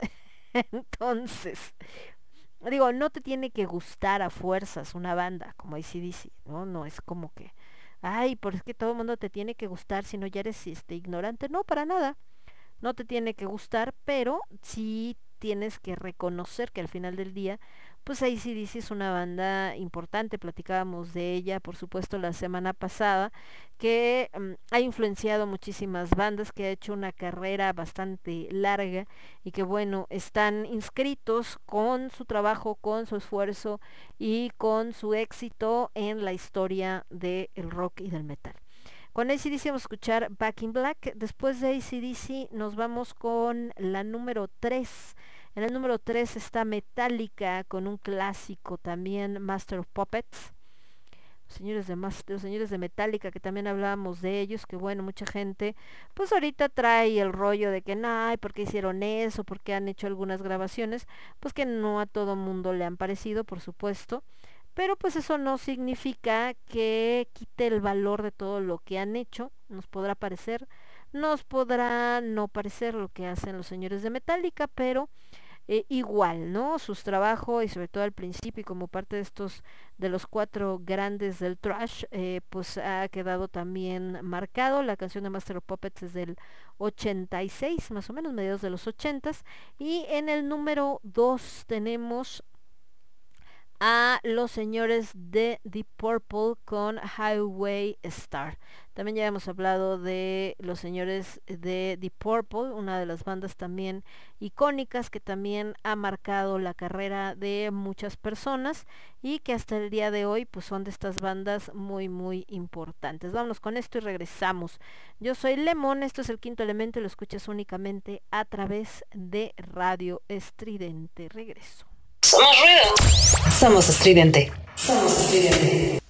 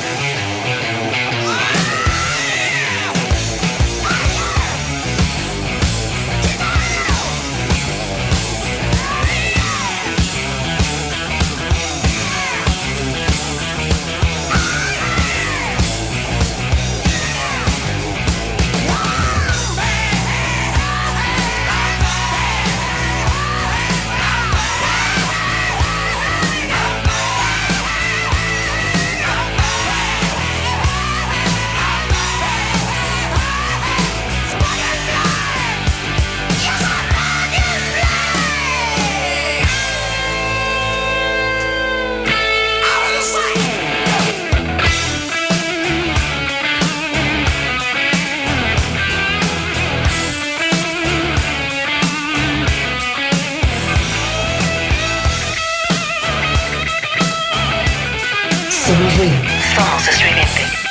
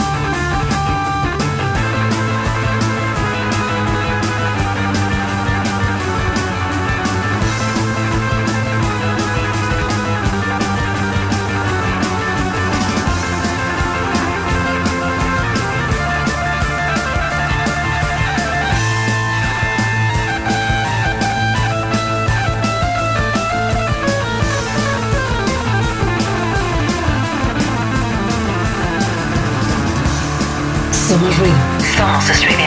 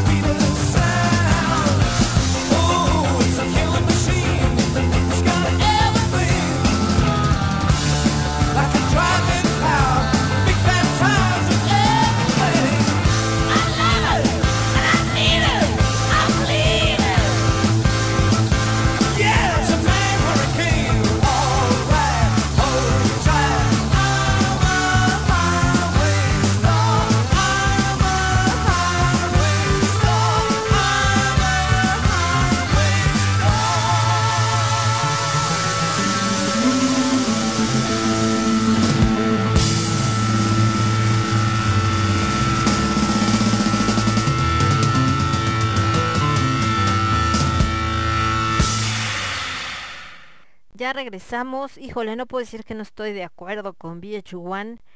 Qué poema de rola esto último que escuchamos de Deep Purple, Highway to Star. Que, perdón por la palabra, voy a decir una mala palabra, trato de no decir malas palabras, pero qué pinche guitarra tan buena, qué bruto, qué bonito suena, es así como de, de esas canciones que las escuchas y así se te, ay, sientes así el corazoncito y dices, ah, no manches. Qué canción también ejecutada. Bueno, The Purple Highway Star, antes Metallica, con esto larguísimo, las dos son muy largas, tanto la de Deep Purple como la de Metallica. Master Puppets, una de sus canciones más famosas, ya hablamos de Metallica en la emisión pasada. Y por supuesto los señores de ACDC, que les decía que hace rato estaban insultando, pero bueno, cada quien y su mala cabeza, con esto que se llamó Back in Black, también muy bueno los señores de ACDC. De Deep Purple no hablamos la semana pasada porque sabía yo que estaba acá en el número 2, pero bueno, es una banda... Ay, eso que escuchan es Tango que está llorando porque ya llegó su papá. Eh, una banda que todos conocemos, banda británica, por supuesto, buenos ingleses. Eh, los ingleses dominan esta lista, a pesar de que hay muchas bandas gringas. Em, de hard rock, de los finales de los 60, de hecho se formó en el 68 en Hartford, Reino Unido, consideradas como las pioneras precisamente de, del heavy metal, Pionera de heavy metal junto con Led Zeppelin y Black Sabbath, eh, que meten elementos de diferentes cosas sin pensar en estas etiquetas, meten rock progresivo, rock sinfónico, rock psicodélico, blues, rock, funk rock, beat pop, música latina, este, clásica, perdón, etcétera. Entonces, puta, ¿no? ¿Cuántos discos han vendido? Todos los que ustedes se puedan imaginar, más de 150 millones en todo el mundo. Obviamente ha tenido muchísimos cambios, una banda que tiene una carrera tan, pero tan larga. Y además em, la banda estuvo inactiva muchísimo tiempo, estuvieron inactivos desde el 76 hasta el 84. Eh, las marcaron sus alineaciones como Mark 1, 2, 3 y 4. La 2, Mark II, eh, con Jan Gillan en la voz, eh, Richie Blackmore en la guitarra, John Lord en los teclados y Jan Pace en la batería y Roger Glover en el bajo. Se considera que es como la más eh, exitosa, ¿no? y que tuvo mayores ventas, que estuvo activa desde el 69 hasta el 73 y después del 84 al 89 y luego del 92 al 93. Pero ya después pues Blackmore y los demás músicos como que no se llevaban muy bien. El señor Blackmore tiene su carácter, que les puedo yo decir. En la alineación actual, porque aunque ustedes no lo crean, continúan, está Steve Morse en lugar de Blackmore y Don Aire en lugar de el fallecido John Lord. Entonces están activos desde el 2002. Se considera la banda más ruidosa del planeta por el libro Guinness, eh, que en el 74 por un concierto que hicieron en el Rainbow Theatre de Londres en el 30 de junio del 72 que midieron 117 decibeles eh, decibelios y en el 2003 eh, la pusieron en el número 5 de las bandas más influyentes de la historia. Hablar de todos sus discos, de todos sus comienzos, igual te puedes echar cinco programas hablando de ellos, eh, cambios de sus alineaciones, esto que decíamos de Mark 1, Mark 2 y Mark 3, eh, canciones como la que pusimos en las primeras partes de la lista, ¿no? Smoke on the Water, esta que escuchamos que es una belleza, Highway Star, Space Trucking, puta, que, que no, que a quién han influenciado, a quién no han influenciado los señores de Deep Purple, ¿no? A quién no ha marcado su música, eh, puta, eh, de este paréntesis que hicieron, pero después continuaron. Eh, todo el mundo yo creo que los conoce, todo el mundo creo que ha disfrutado de sus rolas, bellezas como esta que escuchamos, esa guitarra maravillosa, todas las giras que se puedan imaginar, eh, todavía con todo y que ya están viejitos. Allá andan, entraron al Salón de la Fama en el 2016 y pues han ganado también un montón de premios, ¿no? En el 2000, eh, 26 de noviembre de 2021, o sea, el año pasado, apenas anunciaron que iban a sacar un álbum de covers que se llamaría Turning to Crime y eh, ese mismo día lanzaron Seven and Seven como primer sencillo y por ser primer videoclip. Entonces, pues ahí, ahí andan. El álbum se publicó el 26 de noviembre del 21. El 5 de noviembre lanzaron Oh Well como segundo sencillo y el segundo videoclip. El tercero y además tercer videoclip, el tema Rocking de Pneumonia and the Boogie Googie Flu el 22 de noviembre del 21 y eh, pues ahí siguen. Entonces les digo que tiene más de 50 años de trayectoria, imagínense. Ha tenido ocho formaciones diferenciadas por sus épocas, esto que les comentaba, de Marco 1, Mar 2, Mar 3, etcétera, etcétera, etcétera. Y eh, pues la primera que era Rod Evans, Richie Blackmore, John Lord, que desgraciadamente les decía que, que falleció eh, John Lord. Eh, um, Ian Pace y Nick Simper. Después eh, los actuales que son Jan Pace en la batería, eh, Roger Glover, que Jan Pace está desde el principio en la batería, desde el 68 hasta el 76 y luego regresó en el 84. Eh, Roger Glover, eh, entró en el 69 al 73 y luego regresó en el 84. Jan Gillan en la voz, del 69 al 63, regresó en el 84, salió en el 89, regresó en el 92. Steve Morse en la guitarra, que está desde el 94, y Don Aine en los teclados desde el 2000 hasta el día de hoy. Y bueno, vocalistas anteriores, Richie Blackmore, que estuvo con ellos un rato, pero saben que se pelean. Hasta Joe Satriani ha pasado por, por este, por Deep Purple como apoyo, imagínense no más. Y bueno, decía que el buen eh, John Lord, que desgraciadamente pues murió en el 2012. Giras todas las del mundo que se puedan imaginar, discos, todos también los que se imaginan. Y bueno, es así como llegamos al número uno. ¿Quién es el número uno? La primera canción que considera VH1 como la más significativa de estas 40 grandiosas canciones de metal. Nada más y nada menos que Iron Man de Black Sabbath. Esta canción se lanza en los 70s, ¿no? Como tal. Eh, sale en el disco de Paranoid, dura seis eh, minutos y bueno, revoluciona al mundo del eh, heavy metal. ¿Por qué? Porque a partir de esta rolita de Iron Man, em, pues se dan cuenta de que el rock pesado pues no se tenía que tocar así como que tan rápida ni nada, que podía ser tenebrosa. Eh, pues esta voz que le da por supuesto Ozzy Osbourne y es una de las canciones más oscuras de los años 70. Tiene un gran éxito, la vuelven a poner en el álbum del 75, yo les voy a poner la versión tal cual de los 70, o sea, del 70, cuando, cuando se lanzó. Y, eh, y esta este significado de esta canción, pues mucha gente ahorita la relaciona con el personaje de Marvel, con Iron Man, de hecho lo ponen cuando está él, pero la verdad es que nada que ver. Eh, la canción realmente habla de la historia de un hombre que viaja al futuro y ve el apocalipsis. Y bueno, al volver eh, se vuelve de acero a causa de un campo magnético, se vuelve mudo, lo que hace que no pueda advertirle a la gente sobre el peligro inminente. Y aunque intenta comunicarse, pues se ignoran de él y se burlan de él. ¿Qué les puedo yo decir? Ah, parecido con la realidad es mera coincidencia.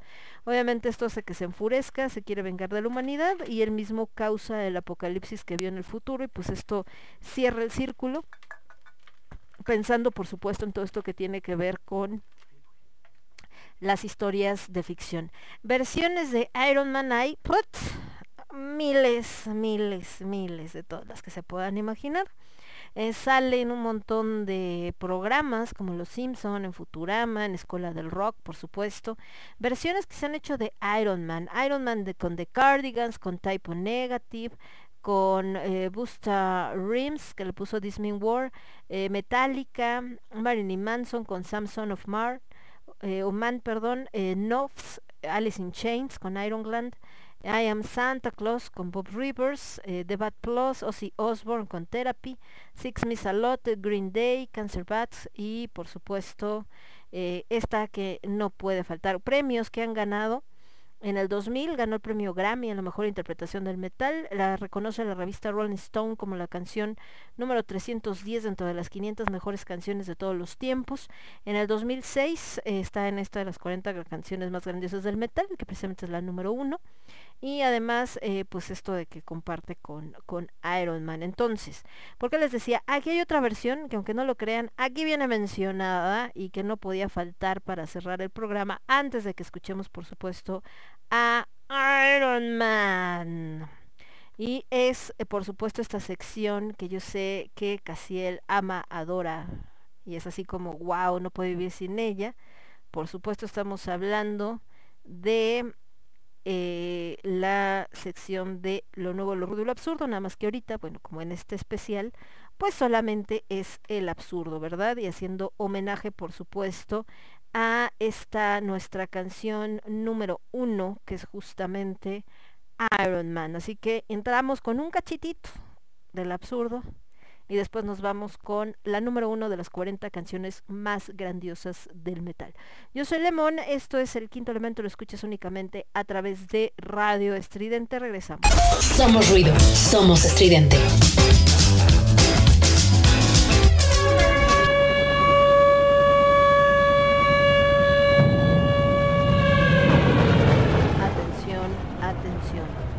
Rola que escucharás a continuación puede ser perjudicial para la salud y no es apta para metaleros cardíacos.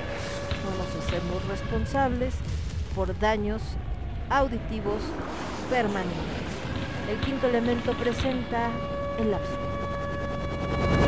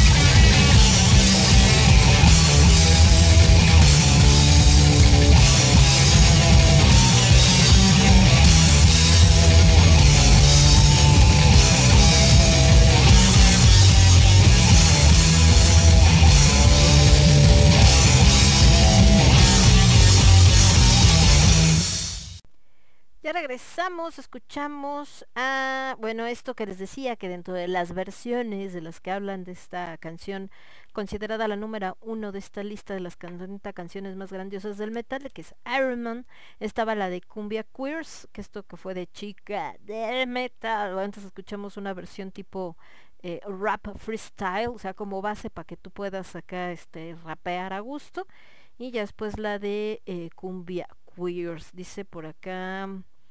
Cass dice, yo tenía entendido que se basaron en el libro del gigante de acero, sí, donde se basó una peli de caricaturas que salió. Y del absurdo dice, nada, que dice, sí puedo vivir sin ella, ya está poniendo acá sus gifs de sufriendo. Dice, Charlie, ¿qué es eso? Versión Dance, New Age, ya Lemon. Y dice, ya sospechaba que ibas a poner la chica de metal, Lemon, ya. Y por acá el buen Alucard, al revés, estaba acá este...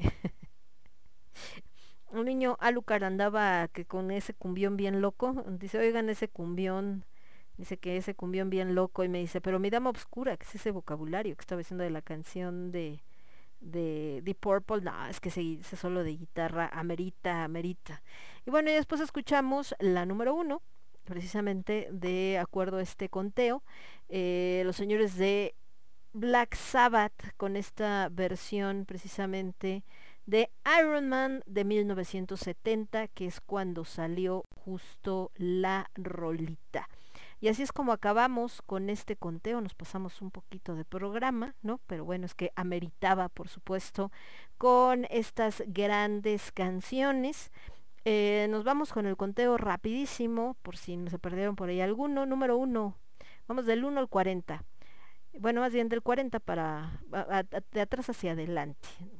Judas Priest con Breaking the Law, Alice Cooper, I Am in Teen, Deep Purple con Speed King, Guns N' Roses, Welcome to the Jungle, Slipknot, Wait and Bleed, Quiet Riot, Metal Health, Black Sabbath, Paranoid, Def Leppard, High and Dry, Saturday Night, eh, White Zombie, Thunder Kiss 75, Scorpions, Rock You Like a Hurricane, Deep Purple, Smoke on the Water, Anthrax con Caught in a Mosh, Marilyn Manson, The Beautiful People, Iron Maiden, Run to the Hills, Sepultura, Refuse Resist, Pantera, Cowboy from Cowboys from Hell, ACDC, Dirty This, Don't Dirt Ship, Korn con Freak on a Leash, Metallica, Enter Sadman, Guns N' Roses con Paradise City, Twisted Sister con I Wanna Rock, Alice in Chains, Man in the Box, Skid Row, Slave to the Grind, Motley Crue, Livewire, Pantera Walk, Rage Against the Machine, Bulls on Parade,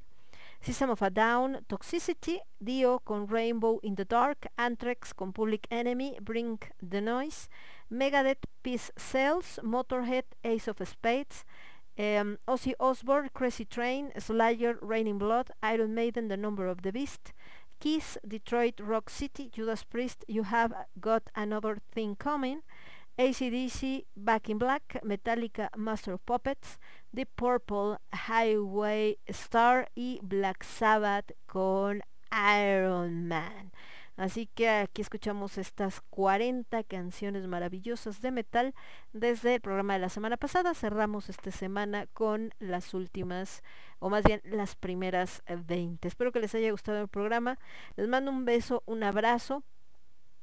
Lo pueden escuchar, por supuesto, el podcast va a estar disponible probablemente mañana, a más tardar pasado, para que ustedes lo puedan escuchar en Spotify, así que ahí va a estar en las páginas, lo pueden ver en toda la plataforma, para que puedan disfrutar de nuevo de estas grandes canciones y bueno, hablamos un poquito de las bandas. Como siempre les decía, una lista de este tipo, pues depende mucho de gustos, del momento, se hace el programa en el 2006, así que probablemente muchos digan, ah, pero faltaron muchas canciones modernas, bueno, pues ya estaremos pensando en la lista para las canciones más recientes, pero pues se consideran de las mejores de todos los tiempos. Yo soy Lemon, esto fue el quinto elemento, las 40 canciones más grandiosas del metal, de acuerdo a los señores de VH1. Cuídense mucho, les mando un beso, un abrazo, nos vemos la próxima semana, recuerden que el martes tenemos cornucopia con magia lunar, vamos a estar hablando de la luna, canciones lunáticas, vamos a estar viendo acá del rock. Y por supuesto el miércoles con con H de alimentos y seguridad alimentaria y coronavirus, que son muy importantes en este momento, más que estamos entrando al semáforo amarillo. Cuídense mucho, no cambian al parecer aforos ni se cancelan cosas, lo cual me parece bien, por más que la gente brinque y tal, si no les parece, les da miedo, no vayan, pero la economía no se puede detener porque eso es algo que también le está pegando muchísimo a la gente, por ahí de lo que platicábamos al principio, Estados Unidos está ahorita, eh, ¿por qué creen que le urge tanto a Estados Unidos hacer guerra contra Ucrania? Porque no tiene dinero. Y la guerra siempre ha sido un muy buen negocio para Estados Unidos y ahorita se lo está cargando el payaso en ese tema.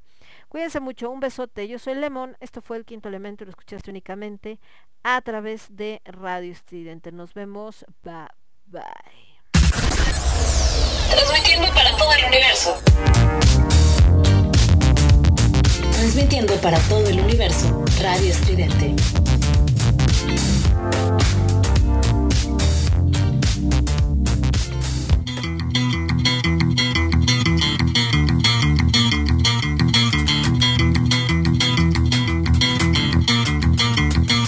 El quinto elemento.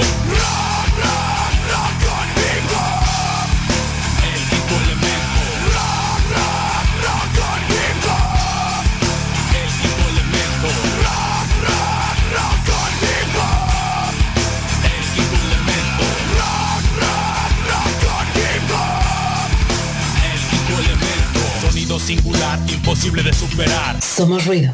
Somos estridente.